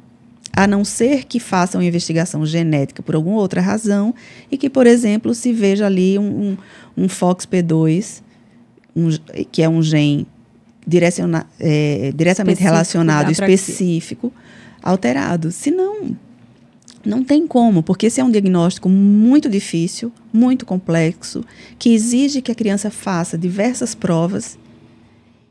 E se ela não tem fala, veja, apraxia de fala, se ela não tem fala, não tem como diagnosticar apraxia. Agora, nós podemos diagnosticar sinais motores de dificuldades motoras? Sim. E aí nós intervimos nisso.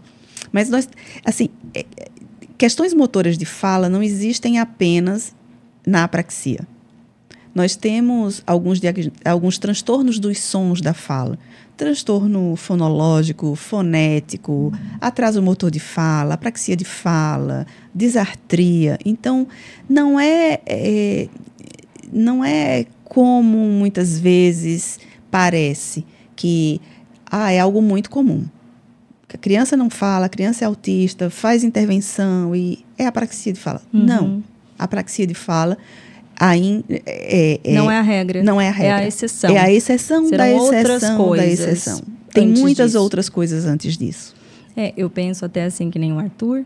Ele teve protusão de língua quando ele nasceu, não tinha força para guardar a linguinha dentro da boca.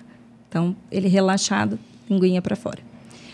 Aí a gente fazia, forçava assim para a linguinha ficar dentro da boquinha dele e tudo mais. A amamentação foi o terror, o terror, é, porque ele ficava uma hora no meu peito. Eu punha em um, eu punha no outro e depois ele mamava uma mamadeira inteira. Quer dizer, ele não. A pega era correta, não machucava, mas ele não tinha essa força, essa habilidade para sugar. Mas eu não conseguia medir. Com, o meu leite também foi diminuindo muito, eu não conseguia manter uma, uma produção de leite, porque o estímulo que ele fazia não era suficiente, apesar de ficar pendurado no meu peito, ficar pendurado no meu peito, né? E aí, qual a chance de na introdução alimentar isso dar bom? Pois é. Então, desde lá já tinham questões e que, assim, não foram tratadas. Passou, mesmo eu, queixas que eu tinha e que relatei. Não, não, normal, normal, né? E aí o Arthur sempre só no pastoso, pastoso, pastoso, né? E elegendo texturas também, não mistura, né? Um, sei lá, leite com sucrilhos, ou seria o leite ou seria o sucrilho seco. Não mistura os dois, ele não sabe o que fazer na boquinha dele. Então, claro, transtornos sensoriais, mas a, a parte motora, né, também ali, muito, muito evidente, com questões de comunicação. Então, a fala foi atrasada, né, atrasadíssima. Olha quantos sinais ali, Isso. né? Isso. Quanta coisa que já era para ter sido observado lá de trás. Exatamente. Essa pobre coordenação motora oral é um sinal de alerta. É um sinal de risco para questões motoras da fala, para atrasos de fala. E a gente realmente, assim. é, e assim, eu lamento que você tenha levado suas queixas e que não tenham sido ouvidas, porque faz parte, assim, do básico do acompanhamento obstétrico. é, enfim, nesse primeiro momento de neonatologia, de pediatria, né? Como é que está sendo essa amamentação? Então, se a criança não é só a pega, É, porque era isso, o pessoal olhava só a pega. E aí, todo mundo só viu a pega. E o Arthur não teve a pega incorreta. Mas o processo não acontecia por algum é a motivo. pega, é a coordenação dos movimentos, é a força, é a sincronicidade. Né? É, é o resultado disso que aparece também no ganho de peso e no tempo que o bebê fica ao seio. Né? Se, a, se a, a amamentação está sendo feita de maneira eficiente, ele não vai passar ali uma hora. Tem uma média de Tem. tempo, assim, que seria. É, ele, ele, vai, ele vai fazer a extração daquele leite, va- vai ficar saciado e vai ganhar peso de maneira adequada. Vai se desenvolver de maneira adequada. Existem vários marcadores que precisam ser monitorados e é, E eu ainda escutava muita gente assim, nossa, meu filho, que é muito guloso, eu ponho no peito, tipo assim, cinco minutos mamou. E eu pensava, como? Tipo assim, esvaziava o peito da pessoa, tipo assim, minutos. E mesmo aqueles que diziam que ah, já era mais demorado, preguiçosinho, ficava cochilando, tinha que ficar acordando tal. O Arthur era muito assim também. Mesmo os mais devagar, não era o Arthur, entendeu? sim. Os mais lentos não eram assim. Então, do Arthur, de fato, não acontecia por N coisas. E foi muito difícil. E olha, eu busquei enfermeira, pediatra, obstetra, fono. Não foi que eu não busquei. Você entendeu? Mas, tipo assim, ah, a amamentação é difícil mesmo. Às vezes, para algumas mães, não acontece. Ah, então, sei lá, então deve ser isso. Para mim, não aconteceu. Pois é, isso é uma coisa assim que assim, nossa, a gente a gente só tem que pedir desculpas a você porque o que deveria acontecer como um direito básico, né? De uma avaliação bem feita, um acompanhamento bem feito, ouvir as queixas e verificar. Se você avalia, você encontra. E faz parte da avaliação da puericultura, tudo isso. Porque para mim, facilmente, já foi. Eu não, eu não saí do hospital com o Arthur só com leite materno. Porque já ali não acontecia. Meu filho nasceu a termo, Uhum. né? Então não era para não ter esses, esses reflexos. Então eu já saí de lá com fórmula. E eu nunca consegui não ter a fórmula, porque uhum. no meu peito não acontecia. Uhum. E mesmo quando eu, eu ficava na, nas maquininhas, né? Como eu disse, a constância dele, ele ficava muito tempo no meu peito. E aí, depois, a hora que eu ia tentar extrair, também não extraía muito. Era muito tempo na maquininha para sair três, quatro gotinhas, porque não tinha essa estimulação adequada, assim. Então, eu, eu tirava bastante leite, bastante não. Eu tirava leite, eu tentava todos os dias Sim. um tanto ali para tentar até porque eu pensava assim, gente, será que eu não vou conseguir chegar nem aos seis meses? Olha, eu tinha um medo assim, tipo, não vou chegar nem aos seis meses que o pessoal fala, nem com três meses eu vou conseguir. E de fato eu nunca tive só o aleitamento, sempre uhum. com a suplementação.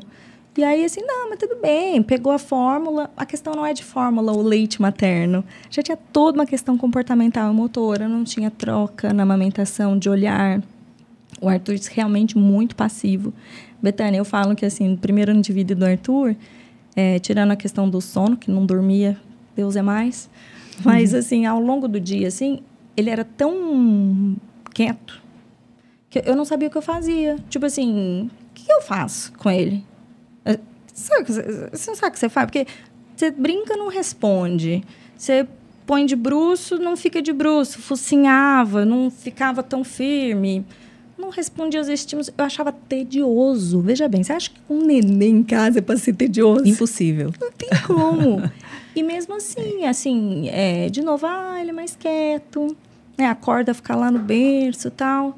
Agradece. Né? Tipo assim, exato. Dá graças Nossa, a Deus. Que, que, que beleza. É. E eu lembro de muitas vezes ter este pensamento. Pôr o Arthur assim na cama e ficar... Como eu faço? O que eu faço quando ele está acordado? Olha, Olha, que só. coisa. Pois é.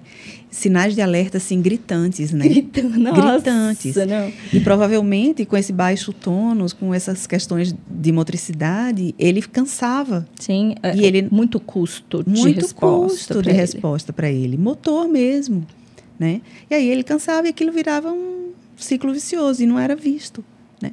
E aí tem um outro efeito que é, que assim é muito ingrato, mas que acontece é que nós somos movidos a reforços. A reforço. Então, se você fala com o bebê, se você interage, se você brinca e ele não responde, a tendência natural, sem julgamento, não tem nada é de errado, é parar. Fica uma casa silenciosa. Fica uma casa silenciosa. É, minha casa era super silenciosa. Porque, de novo, é, é, troca, é interação. Gente, eu fico pensando que as pessoas que me visitam, mas é que ninguém falou exatamente isso para mim, né? Mas de me achar, já louca, porque era uma assim, tinha que fazer muito silêncio porque não dormia, então tinha as questões do sono, uhum. né? Mas acabava que ficava silencioso também o dia todo, não interagia muito, sabe? Era, olha, bizarro. Com certeza não é uma casa de recém-nascido normal, assim, que você verifica, sabe? Então, desde cedo já tá ali. Não sei se é tão gritante igual o Arthur. O Arthur, de fato, é, quando eu levei... Ele teve diagnóstico com dois aninhos, que a escola, com um ano e dez meses, que falou que era para eu buscar ajuda, né? E foram maravilhosos. E, mas, e aí, quando eu levei, eu não tive uma demora pela busca do diagnóstico, porque estava ali, assim, a menina ticava todos os critérios. Então, uhum. foi bem rápido ali, os, com dois aninhos eu já tinha o diagnóstico. Mas todo esse período anterior... Nossa tantos atrasos. Por isso que é tão importante a gente se conscientizar do que, que é esperado para cada fase, né? Isso, exatamente. E a gente, de novo, falar e falar sempre que possível. Atenção à comunicação. É. Esse a é o comunicação. grande, assim, é a é grande isso que você porta. tem que buscar. Está se comunicando tá de se alguma comunicando forma? de alguma forma? Porque é. né, o Arthur é autista, então já nasceu dessa forma. Isso não tiraria o autismo dele, gente. Porém, eu perdi muito tempo, muito precioso. Não precisava ter chegado com dois aninhos com atrasos tão evidentes e acumulados. Isso. Né? E acumulados. Isso. Então, se a gente já identifica isso desde sempre, eu tenho certeza que eu viveria outra realidade. Uhum. Tem um, um, perfil de uma mãe que eu acompanho que eu sou apaixonada. As mães aqui também devem conhecer, Poliana Martins. Ela tem o meu bebê e o autismo. Uma família toda neurodiversa. Então, ela tem uma filha mais velha que é altas habilidades, tem o do meio autista e acabou de ter um nenê. E ela também, acredito que seja autista, ela, a mãe. E aí, é, ela já muito atenta a isso e compartilhando esses primeiros meses de vida do filhinho dela, né? E, e dessa identificação. E ela disse: Olha, eu, com meu filho do meio, que já tem o diagnóstico, o menino tem acho com seis aninhos, ela falou: a diferença é que assim, eu não sabia muito o que buscar e o que procurar, como ajudar. Agora eu já sei, tá claro, né? E aí aquele bebezinho, poucas respostas mesmo, mais molinho, já petitiquinho mesmo. E ela fazendo, começou a intervenção precoce na hora que ela chegou em casa, porque já sabia, bebê de risco e tal. Impressionante o desenvolvimento que ele teve ali em um mês e meio. Assim, a parte motora, sei lá, acho que dois meses já pariu. Ela conseguiu recuperar um monte de coisa da parte motora. E a parte social vai continuar as estimulações. Sim. Mas olha que incrível uma família ter oportunidade pois é. disso. Pois é. E, e tão pouquinho tempo, porque né, o bebê dorme bastante. Uhum. Então, são, são pedaços curtinhos de interação mãe e filho. Pois é. Né, uma fisioterapia, entre aspas, exercícios motores mãe e filho. Né, a forma de posicionar, como estimular. Nossa, assim, incrível. Eu falo que o meu filho, próximo, que eu quero ter mais no meu cérebro já vou estar tá estimulando a barriga, entendeu? Já vou estar tá fazendo um monte de coisa, ele vai sair da maternidade com aba, fono, TO, físico. Mas justamente por identificar a importância mesmo desses meses e o quanto responde rápido. Muito rápido, muito rápido. De zero a três anos é o, o desenvolvimento mais acelerado que o ser humano vai ter na vida, né? Então, assim, é um tempo realmente, assim, precioso e insubstituível. Claro que sempre há resultado, sempre há o que ser feito. Sim. Mas esses são, o, o, esse é o período assim crucial que faz toda a diferença. E outra coisa que a gente para para pensar, ouvindo você falar, é como é mais fácil prestar atenção nos bebês mais agitados, nos bebês que choram muito, nos bebês que apresentam comportamentos mais é, mais, aversivos. Mais aversivos, exato, exato. É, exato, porque foi quando eu consegui ter alguma atenção para mim. Porque, como o Arthur foi acumulando muitos atrasos, é, até me disseram assim, ah, mas foi o atraso de fala a primeira coisa que te chamou atenção? Eu falei, não, porque a fala dele o tempo inteiro me diziam que tudo bem, ele é menino, fala, demora mais, é mais preguiçoso. Então, aquilo eu até estava mais consolada. Uhum. Mas a questão social. Então, começou, o que foi ficando cada vez mais difícil sair com o Arthur, receber pessoas em casa, mudar os horários, né? Então ele e aí ele teve duas crises por em torno de um ano e meio, e aí que eu tive uma atenção. Então, quando realmente não tem esses comportamentos Isso. mais né, assim, que incomoda o outro, isso. entendeu? Porque tem aquela criança que você não está incomodando, tá isso, ótimo. Isso, Não é mais ou menos assim? Então, porque você está gritando, você está chorando, você está em crise, é. você tem que fazer alguma coisa. É. Mas a inércia não, da criança também te deixa na inércia, não Isso. te coloca em ação. Então, eu fiquei muito tempo na inércia com meu filho. Até que, graças a Deus, né, foi acumulando esses atrasos a ponto de ficar aversivo. Então, aí choro demais, colo demais, aversão. Aí eu tive é. atenção. Pois é. E isso é muito lamentável, né? Então, a gente ainda tem dentro de todo esse quadro de dificuldades, de dificuldade de perceber todos esses sinais, a gente ainda tem uma subcategoria, digamos tem, assim, tem. né? Então, assim, aquelas crianças não deu trabalho, sua chance de ser visto é menor. Sim. Né? A gente vê isso também nas pessoas Mas, que têm TDAH, sim. do tipo desatento, sim. predominantemente desatento, que passam despercebidos, geralmente têm diagnósticos tardios também. É. Porque é isso. A, a, sociedade está treinada para perceber o que incomoda. O que incomoda. Exato. Isso na sala de aula. Então, Isso. Então, você tem dois deficientes. Vai ter o deficiente que incomoda e o que não incomoda. Que Isso. não incomoda é a benção, acolhido, incrível. Isso. A escola precisa fazer poucas adaptações, não demanda quase que nenhuma alteração. Né? Isso, isso, isso. E aí, assim, não demanda porque não é visto ou não demanda porque não precisa? É porque não é visto porque mesmo. Não é, visto. é, porque não é visto, porque óbvio. É visto. A necessidade está ali. Exato. Mas não está gritando, não está se batendo, não está batendo no outro. Isso. Então, tudo bem. Isso. Então, assim, isso é, isso é muito é, lamentável, isso é triste. A gente precisa é, modificar isso. Então, assim, esse seu trabalho, esse seu projeto é uma coisa que eu admiro muito Obrigada, Vitória. Admiro muito mesmo e fico muito feliz. É, onde os pais estão é onde eu quero estar. sabe? É por eles e para eles. Os pais, os autistas, é por eles, é para eles. Esse é o meu lugar preferido, sabe? É, é aí que eu quero estar, é aí que faz sentido. É por isso que eu estou aqui, sabe? Então, parabéns, assim. Uhum. É muito necessário, é muito importante. A gente estava falando antes de começar, né? Que a gente vive numa bolha que a gente de, de, acesso a informações privilegiadas, né?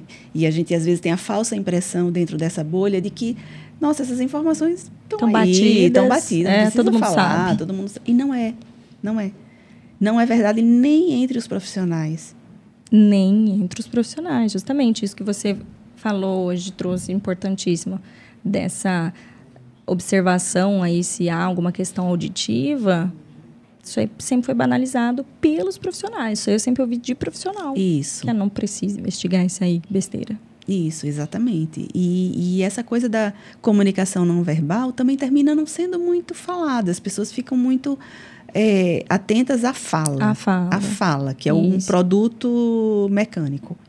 Né? Mas a gente. É a comunicação. A grande questão é a comunicação que só vai acontecer através da interação. Então, está tudo ali muito, muito ligado, muito relacionado. Não tem como a gente deixar escapar se a gente considerar que a comunicação é o foco. Então, gente, para vocês que me mandam pergunta assim, quando que eu tenho que procurar fono? Quando deu uma pulguinha atrás da orelha. Se é um mês, dois meses, três meses, cinco meses, um ano, dez anos, né? Não tem uma idade mínima para que você busque. Não, não tem uma idade mínima. Por exemplo, é, eu atendi dois bebezinhos gêmeos que nasceram prematuros e eu comecei o atendimento deles na UTI. É porque acho que às vezes as pessoas pensam em terapia em estimulação, né? Como uma coisa muito, muito estanque, formal, na clínica, sala, uhum. algo desse tipo. Uhum. E nesses primeiros meses de vida, a estimulação muitas vezes vai ser feita pela mãe mesmo, direcionada pelo profissional, Isso. com orientações ali no teu dia a dia, na sua rotina materna. Isso. Como que você oportuniza, enriquecer Isso. esse ambiente. Isso. A gente precisa lembrar que orientação de pais é intervenção. É intervenção. É intervenção padrão ouro, com evidência científica.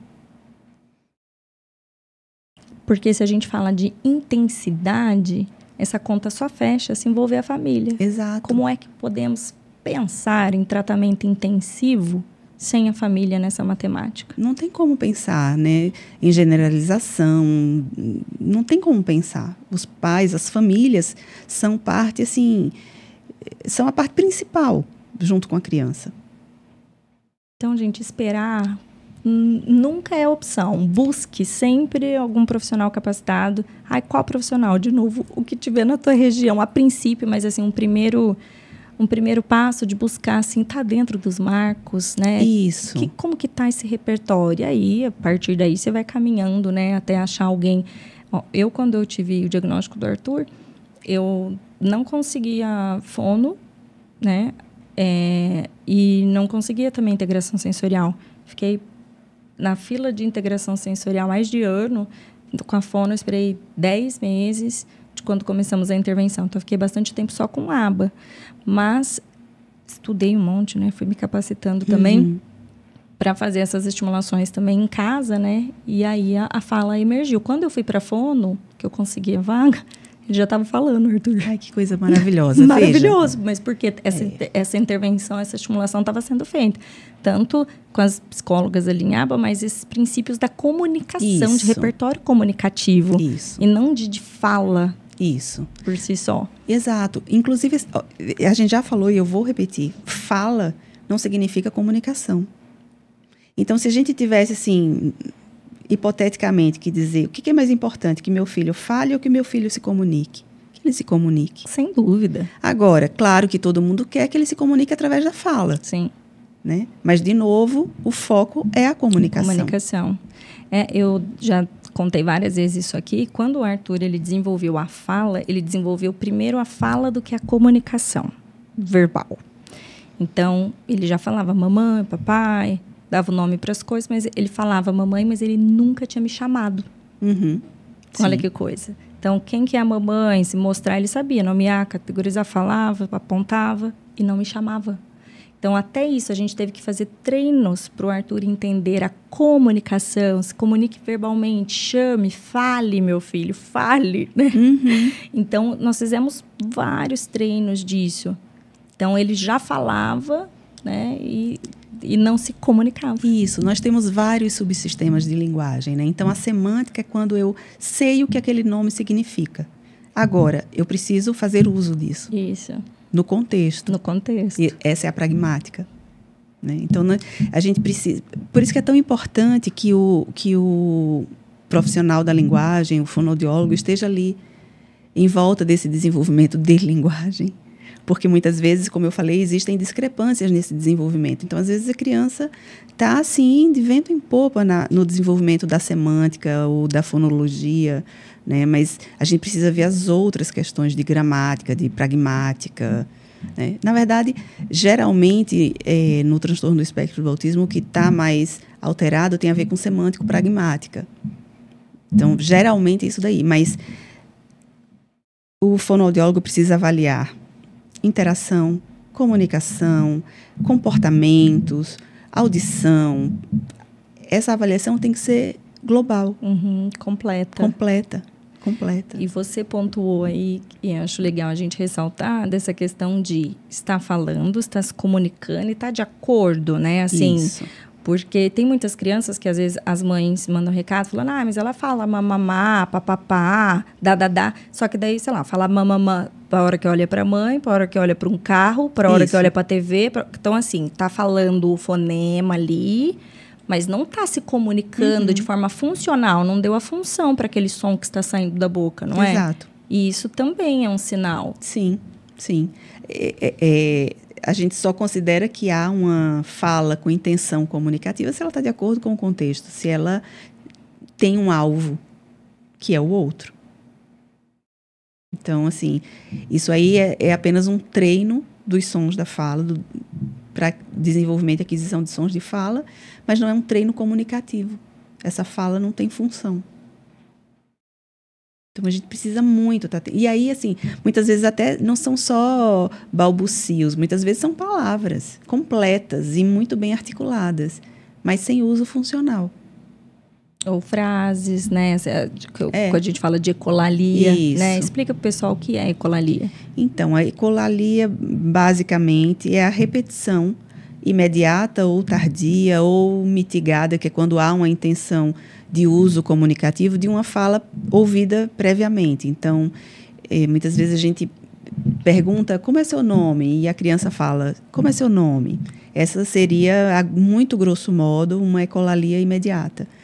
Uma ecolalia tardia é aquela criança que ah, o, a marcha quer tal coisa. Ela ouviu aquela frase e ela está ali. Uma ecolalia mitigada seria, por exemplo, a marcha quer água.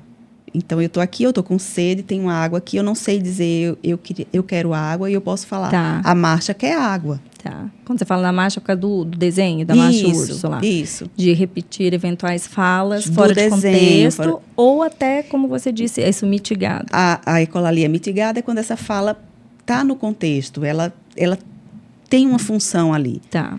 É uma fala de um personagem, de um episódio, de alguma coisa, mas. Tem a função. Tem a função.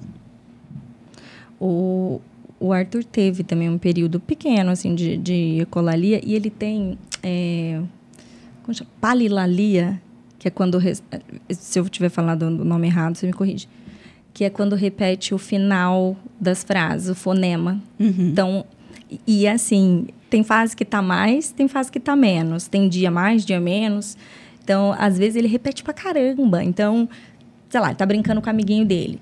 Pietro, você fez não sei o que lá? Tipo, ô Pietro, etro, etro. Ô mamãe, né, você foi na escola? Escola? Escola? Sabe? Uhum. Então, ele solta, às vezes, a palavra, às vezes só o finalzinho. Uhum. Ele e ele vai soltando. Eu até tinha passado, eu fiz uns, uns videozinhos, gravei para o Dr. Paulo, né, que eu passei para ele, do Arthur, e aí ele me falou é, disso aí. Ele falou, ah, tá, tá tudo bem. É o Isso. jeito dele de se comunicar e, e, pode ser que desapareça, pode ser que não, pode ser que... Isso. Né? Então, eu percebo épocas mais e épocas menos. E aí, agora, como o Arthur tem uma compreensão muito grande.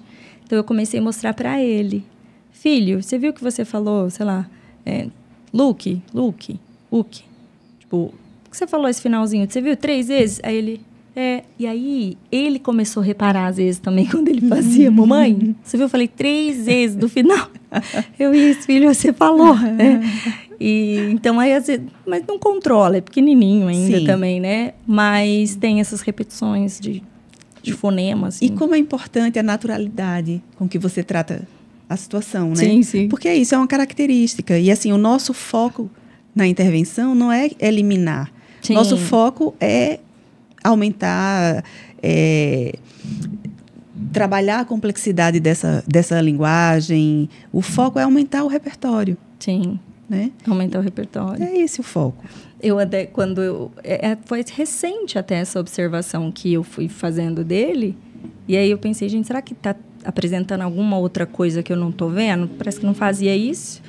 E aí isso que me importou, que me, que me ressaltou, né? uhum. né? Mas uhum. funcionalmente não atrapalha em absolutamente isso. nada na forma dele de se comunicar. Eu até fiquei prestando atenção, às vezes, se os amiguinhos percebem que ele faz isso, mas também são pequenos, ainda não notaram. Uhum. Nem o pessoal do convívio, quando eu fui falar é, para minha mãe, para o meu marido, vocês perceberam que o Arthur está fazendo tal coisa? Não porque ele tem a fala bem desenvolvida e às vezes né, na engrenagem de várias coisas. Então, no começo eu pensava assim, será que ele está repetindo por um, um gap de tempo, assim, para porque a, a, a, frase é muito complexa, né? Então, fui observando que momentos, mas não era aleatório. E às vezes dias que está mais agitado fazia mais. E aí eu precisei filmar justamente até para os meus familiares que estavam ali identificarem. Aí apurou o olhar de todo mundo. Aí agora parece que a gente só vê fazendo isso, né? Assim, mas é, isso aí também é uma. Não é ecolalia, mas é uma. É uma espécie. Uma espécie. É tá. uma espécie de ecolalia, não é algo que a gente deva se preocupar. A gente deve se preocupar com comportamentos típicos do TEA quando eles se tornam barreiras. Barreiras de aprendizagem. Barreiras né? de aprendizagem. Caso contrário, a nossa energia tem que estar tá em aumentar o bem-estar, em aumentar as ferramentas que esse indivíduo tem para estar de maneira confortável no mundo. É, qualidade de vida. Né? Qualidade de vida. E, e, assim, até ponderar algumas coisas. Por exemplo, é, eu tenho grupos de adolescentes, grupos de habilidades sociais, de comunicação social, e uma coisa que a gente discute muito lá é assim: por que, que eu tenho que olhar no olho se ah, isso é tão isso é desconfortável para mim? E, e eu falo isso também. Por que, que a gente. Por que, que precisa fazer contato visual igual o neurotípico? Será que precisa mesmo? Será que só eles têm que trabalhar essa flexibilidade ou os neurotípicos também precisariam trabalhar essa flexibilidade, né? Porque será que a gente não tem um meio termo? Então, por exemplo, muitas vezes eu, eu oriento assim, você não precisa ficar fazendo, você precisa olhar para o rosto da pessoa, você olha para a testa um pouco, olha para a orelha, olha para o nariz, para o queixo, passa pelos olhos. É, é importante esse rastreio facial, sim, mas está na hora da gente repensar um pouco esse absolutismo. Sim. Tem que ser desse jeito, 100% realizado. É. Será? É, e até porque acho que são gritantes as diferenças de a gente falar do contato visual numa criança em fase de desenvolvimento e que tempo de permanência dela, né, de, de performance visual, está direta, diretamente ligada à aprendizagem dela de N coisas do que um adolescente, um adulto. Exato. Que já aprendeu, não que aprendeu o que tinha que aprender, não isso, mas é, é completamente diferente, completamente. né? E a intervenção precisa ser diferente também. Isso. Isso. E aí a gente precisa repensar essa coisa de falar assim, ah, se não se fala sem olhar no olho, não é, é porque tá mentindo. É, tem umas coisas assim, é, ah, não é verdadeiro. Não é uma pessoa, pessoa confiável. Não, isso, não olha nos olhos, é, né? Tá escondendo alguma coisa. E, e é. tá, vamos desmistificar essas coisas, porque realmente, assim, já passou da hora, né? É, é eu a, acho mesmo assim que é a gente reajustar essas expectativas, porque de fato, se a gente estiver esperando que o autista, em qualquer grau, chegue a um, uma, sei lá, uma vivência típica, é irreal você exigir isso. Então, isso do contato visual. Então, meu marido não olha nos olhos mesmo, ele tem muita dificuldade. Isso, para mim, já foi muito problemático. Uhum. Primeiro que eu não sabia do diagnóstico, né, para começo. Então, lá atrás, assim, eu achava uma falta de educação. Eu me irritava de um tanto quando a gente estava junto, assim, mesmo comigo, ele não consegue sustentar por muito tempo. Então, ele desvia demais. E aí, dá a impressão para o outro que, tipo, ah, não tá desinteressante, tá entediado, né, ou coisa do tipo. E, e o Arthur, e tudo bem, ele nunca teve uma intervenção para melhorar isso. Então, hoje, de adulto, ele se policia, tenta. Uhum. Tenta, mas tenta dentro do que ele pode melhorar mesmo. Não esperando que, tipo, olha, eu vou olhar como a Mirella olha, assim, né? E o do Arthur, eu percebo que também ele melhorou muito, mas é isso, melhorou muito. Então, eu falo assim, ah, tá ótimo o contato visual dele para um autista, tá ótimo perto de uma pessoa típica é muito diferente, né? A habilidade de, de sustentar mesmo toda essa performance visual. E eu trabalho incessantemente isso com o Arthur, porque ele é pequeno, então precisa ter esta performance visual para aprendizado, simples assim. Mas é algo que a gente tem que. Eu, sei que o Arthur não vai olhar como eu olho ou outras pessoas típicas que não são autistas. Não vou nem dizer típica, né? É, que não são autistas, exatamente. E assim, será que tem que ser igual? É, então, não, não tem que ser. Não tem que ser igual. Não, não tem que ser. A gente tem que estar focado de novo em aprendizagem. Né? Isso. Né? Então é óbvio que se, se que é uma falha que ele tem de rastreio visual e tal. Se ele chega no ambiente, ele não faz um rastreio mínimo para identificar como se portar. Se estão falando baixo, se estão chorando, se estão rindo, se ele vai ser extremamente por fora. O comportamento Isso. dele não vai estar tá pareado com Isso. aquele ambiente. Então, Isso. sim, ele tem que olhar, né? Notar o que está acontecendo. Agora, não quer dizer que ele tem que ficar ali, não. assim, com os outros. São coisas totalmente diferentes, né, Betânia? Completamente diferentes. A gente precisa ver, sim, o quanto aquilo é uma barreira para aprendizagem, para inserção, para o desenvolvimento. Não é uma barreira, não está impedindo. Então, Ok. Não tem que mexer. Não tem que mexer. É, não vamos, tem que mexer. Vamos cuidar das outras é, coisas. Exato, não tem que mexer, né? Tipo assim, fica só uma peculiaridade. Não, de fato, um, um atraso, um prejuízo, Isso. barreira. Isso. Quando é um prejuízo, uma barreira, claro, a gente precisa intervir para que, que, intervir, que se lógico, desenvolva. Lógico. Eu... Mas se não é, se é apenas uma característica, uma peculiaridade, como a gente. Não tem que mexer, não tem que se preocupar com isso. Sim. E, e, nossa, olha, eu falo, é que não é instintivo mesmo, então é diferente. Pro Arthur não é instintivo. Eu percebo que muitas vezes ele até, eu que eu falo assim, ó, nós vamos chegar na casa do fulano, eu dou sempre os prompts para ele, né? uhum. né? Para do que ele tem que fazer socialmente, né, a forma de se portar e tal. E aí, se eu falar assim, ó, fala oi pra tia, olha para ela quando a tia for falar com você e tal, ele vai até dar aquela regalada assim no olho para tentar fixar aqui assim, porque não é instintivo. Não é o instintivo ele entrar meio que de cabeça baixa, vai te olhar e já vai ser furtivo já. Pois é. Pois é. E aí a gente vai é, nesse exercício de dosar, Isso. né? Estimulando e respeitando Isso. Os limites, o conforto do outro, né? A Dani Freitas contou já uma vez aqui é, que a mãe dela muito cedo falou para ela mirar num ponto da testa de alguém e olhar, porque era muito ruim, ela não tá nem, nem ali, assim, com esses olhos perdidos, né? Então ela fazia isso. E aí ela disse que teve uma vez que ela se esforçou tanto, tanto, tanto para ficar olhando para a pessoa, que ela desmaiou. Olha a sobrecarga. Quando ela falou isso, eu comecei a rir. Né? Porque, ou a inadequada. Eu comecei a rir, meu, ele não acredita. Ela falou assim: Mi, eu desmaiei de tanto esforço que aquilo me demandou de tudo só para ficar olhando, né? Então, poxa, que realmente a gente tem que ajustar o que é esperado e entender essas formas diferentes de ser. Exatamente. É isso. Isso é é que a gente vai agindo muitas vezes sem pensar, só seguindo o bando. Só, só, isso. Né? Uhum. Mas a gente, se a gente pensa, é muito razoável fazer isso que você está falando. Na verdade, é o que eu acho que é o que todos nós gostaríamos de fazer. Mas a gente simplesmente não avalia. A gente vai reproduzindo Sim. sem questionar. A gente vai reproduzindo verdades sem questionar.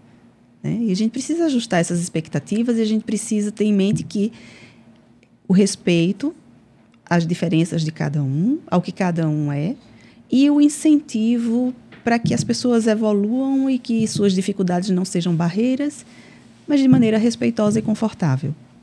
Não, perfeito. Eterna, acho que cobrimos tudo. Você acha que a gente deixou de falar alguma coisa aqui? Hum, eu... Ah, tem muito mais coisa para falar, né, minha gente? Nós estamos falando assim, do temazinho ali que a gente escolheu, de, de sinais aí de, de possíveis atrasos de linguagem, de fala. Eu acho que nós cobrimos tudo e se eu pudesse falar alguma coisa assim final seria eu tenho, eu tenho um material lá que eu dou de orientação quando eu faço avaliação, que assim, lá tem uma frase assim: se a mãe falou, ou foi, ou é, ou será, ou terá algo parecido. Investigue. Então, assim, é, se você desconfia que tem alguma coisa que não está indo bem, e você conversa com o profissional que acompanha vocês, e não se sente ouvida, não acha que foi avaliado de maneira. Peça uma segunda opinião, uma terceira, uma quarta. Não tá tudo bem. Tá tudo bem pedir outras opiniões. É Sim. nosso direito fazer Sim. isso. Sim. Né? Acho que quando a gente sente uma inquietação, precisa ser investigado. A gente, se você ouve, cada criança tem seu tempo, esquece. Não é verdade. Cada criança tem um ritmo próprio para atingir os marcos do desenvolvimento, que precisam ser atingidos. Se não forem atingidos, precisam de orientação ou de intervenção. Isso a gente precisa ter muito claro. E sempre mas eu, eu vou esquecer, é muita informação, é muita coisa. Presta atenção na comunicação. Seu bebê, sua criança, se comunica com você e com os outros, com o meio. Ok. Não, não não está muito bem nessa área. Vai atrás. Né, perfeito. as mães é, têm que bater os, o pé mesmo, assim, nas desconfianças que tem. Porque, gente, instinto materno, ele é empírico, tá? Uhum. É científico. Quando a mãe tem uma pulguinha atrás na orelha, deem atenção, porque é ciência pura. É. Tem que ir atrás. Tem que ir atrás. Tanto a mãe de insistir para ser ouvida, se é aquela mãe que na família mesmo muitas vezes está sendo desacreditada, às vezes o próprio marido, né, não está em negação, uhum. enfim. Quando para os profissionais, de fato, validarem o que aquela mãe está dizendo. Para para escutar se tem alguém que sabe daquela criança e aquela mãe. Ela não sabe termos técnicos, ela não sabe de transtornos, ela não sabe de doenças, de marketing de desenvolvimento, mas ela sabe do filho dela. Ninguém uhum. ali sabe mais. Uhum. Então, pare para escutar. Né? É, tente tirar dela o máximo, porque às vezes você fala assim, ah, seu filho olha. olha, sei lá, olha. Até minha régua de medida disso pode ser diferente, né? Exato. né? Então, explicar para essa família, quando você vai fazer esses questionamentos, não pergunta desse jeito, né? Assim, ah, seu filho olha. olha. Não, olha como, em que momentos, por quanto tempo, com as outras pessoas, né? Assim, seja mais é, direto, concreto, para direcionar aquela família. Porque muitas é, a gente é leigo, a gente não sabe dessas coisas. Isso. E a gente, assim, foi ótimo você ter falado, porque a gente imagina que o profissional esteja apto, esteja a, a direcionar as perguntas para obter as respostas necessárias, né? É, mas é isso. Então, assim, até aquela coisa do. Ele brinca com outras crianças? Sim, ele brinca. Não, ele interage super bem. Como é que é? Tá todo mundo correndo lá e ele tá correndo no meio? Mas ele. Ou ele tá todo mundo sentado ali brincando e ele tá também sentado do lado brincando com as coisas dele. Mas como é essa troca? Porque essas brincadeiras de sensórios sociais do início, elas são tem, tem, são, são mais fáceis, exigem menos da interação e da comunicação. Então a gente precisa ver se a criança brinca com o outro. Sim. E não ao lado Exato, do outro. Ao lado do outro. Isso faz toda a diferença. Toda. Esse é outro sinal de alerta. Isso. Muito gritante. Muito gritante. E se o profissional não sabe esmiuçar essa pergunta, direcionar esse questionamento para a família, porque o conhecimento está ali com a família, está uhum. ali, é uhum. ali a gente que, assim, o profissional que tem que entender a melhor forma de conduzir essas perguntas, explicar exatamente, ó, quando eu te pergunto tal coisa, o que eu estou querendo observar é isso, isso e isso. Então vamos ver em tais situações, né? Isso, exato, exatamente. Eu geralmente, assim, peço, me conta como é que ele faz. Porque às vezes se eu digo, eu estou querendo avaliar isso, pode contaminar. Nem toda família está preparada para identificar uma dificuldade e tal. E muitas vezes é, não por maldade, por nada, mas porque não conseguem lidar com aquilo. Sim. É porque não quer que o filho tenha nada. Não quer que o filho Isso. tenha nenhuma dificuldade. Não quer que tenha Isso. nenhum sofrimento. É isso. Isso. Nenhuma mãe quer. Exato. Ponto. Não interessa o nome que seja isso. Exato. Nenhuma. A gente não quer que o filho tenha gripe, gente. Não quer que tenha uma Claro. unha quebrada. Claro, claro, é isso mesmo. Então, assim, me conta como é que ele brinca com as outras crianças. Dá um exemplo. Eu sempre peço um exemplo prático de uma situação. E aí a gente tem ali, nossa, uma riqueza de, de informações. E, e realmente você tem razão. O profissional tem a obrigação de saber como perguntar. Isso, de conduzir. Que é o que eu digo. Né? é, Tá ali tudo que o profissional precisa saber. Tudo não, mas muito tá ali. É. É a forma como você vai perguntar. Se você fizer umas perguntas desse tipo, ele fala, ele brinca, e aí ficar pelo que respondeu. A mãe acha que respondeu tudo o que precisava, o profissional fica com aquilo mesmo de resposta, e aí sai aquela criança cheia de atrasos. Exato. T- A gente tem um, um protocolo que a gente aplica junto com a ADOS, que é a ADR, que é outro. Eles são assim uma dupla padrão ouro, que uma complementa o outro, que é todo em cima de perguntas para as famílias. Então, assim, o profissional tem um instrumento que se chama anamnese, Perfeito. que é exatamente isso. Não, não é uma coisa de perguntas à toa, Aleatório, aleatórias. isso. São perguntas com propósito, com um direcionamento. São, são um instrumento muito valioso. Uma anamnese bem feita, uma observação clínica bem feita, assim, direcionam qualquer intervenção, de- direcionam de maneira adequada. Sim. Uma intervenção adequada. Betânia, muito obrigada pela sua participação. Fiquei tão feliz que deu certo esse nosso encontro aqui para conversar presencialmente. Senão eu teria que ser por live, mas é, sendo podcast, eu gosto assim, né? De bate-papo, porque não é aula roteirizada nem nada, é só assim, reflexões, né? Pontos de reflexões. Eu, como boa fonoaudióloga que sou, sempre prefiro pessoalmente. Sempre prefiro o contato em tempo real e, e, e próximo e físico junto. Né? Nada substitui. Não, nada, Nada, substitui. nada. Até porque, que nem, né? Você viu que eu não monto roteiro de nada, a gente definiu o tema antes de sentar aqui, minha gente. Mas É com emoção. É com a com- Mirella é, é. com emoção. é, eu, eu sou o terror dos autistas, dos rígidos e inflexíveis, né? Porque só dos 45 do segundo tempo. Mas porque é, enquanto a gente está conversando, vai surgindo para mim minhas dúvidas. Às vezes você levanta um ponto e aí aquilo é, é mais interessante de levar. É um bate-papo de novo. Né? Claro, a gente tem aqui um, um tema em mente, mas o desenrolar disso é, vai de trocas de experiências mesmo. E, e o que eu sempre achei muito legal aqui, essa oportunidade de unir essa conversa de uma pessoa leiga e um profissional. Então, você dizendo sua percepção técnica e eu a mim enquanto mãe, o que, que a gente busca, o que, que é mais comum. Essa conversa tinha que acontecer com todo mundo quando busca uma ajuda profissional, né? Esse Nossa. diálogo, esse diálogo transparente, precisa existir. É isso mesmo. Nossa, você deu uma definição assim que eu não tinha pensado nisso, mas é isso.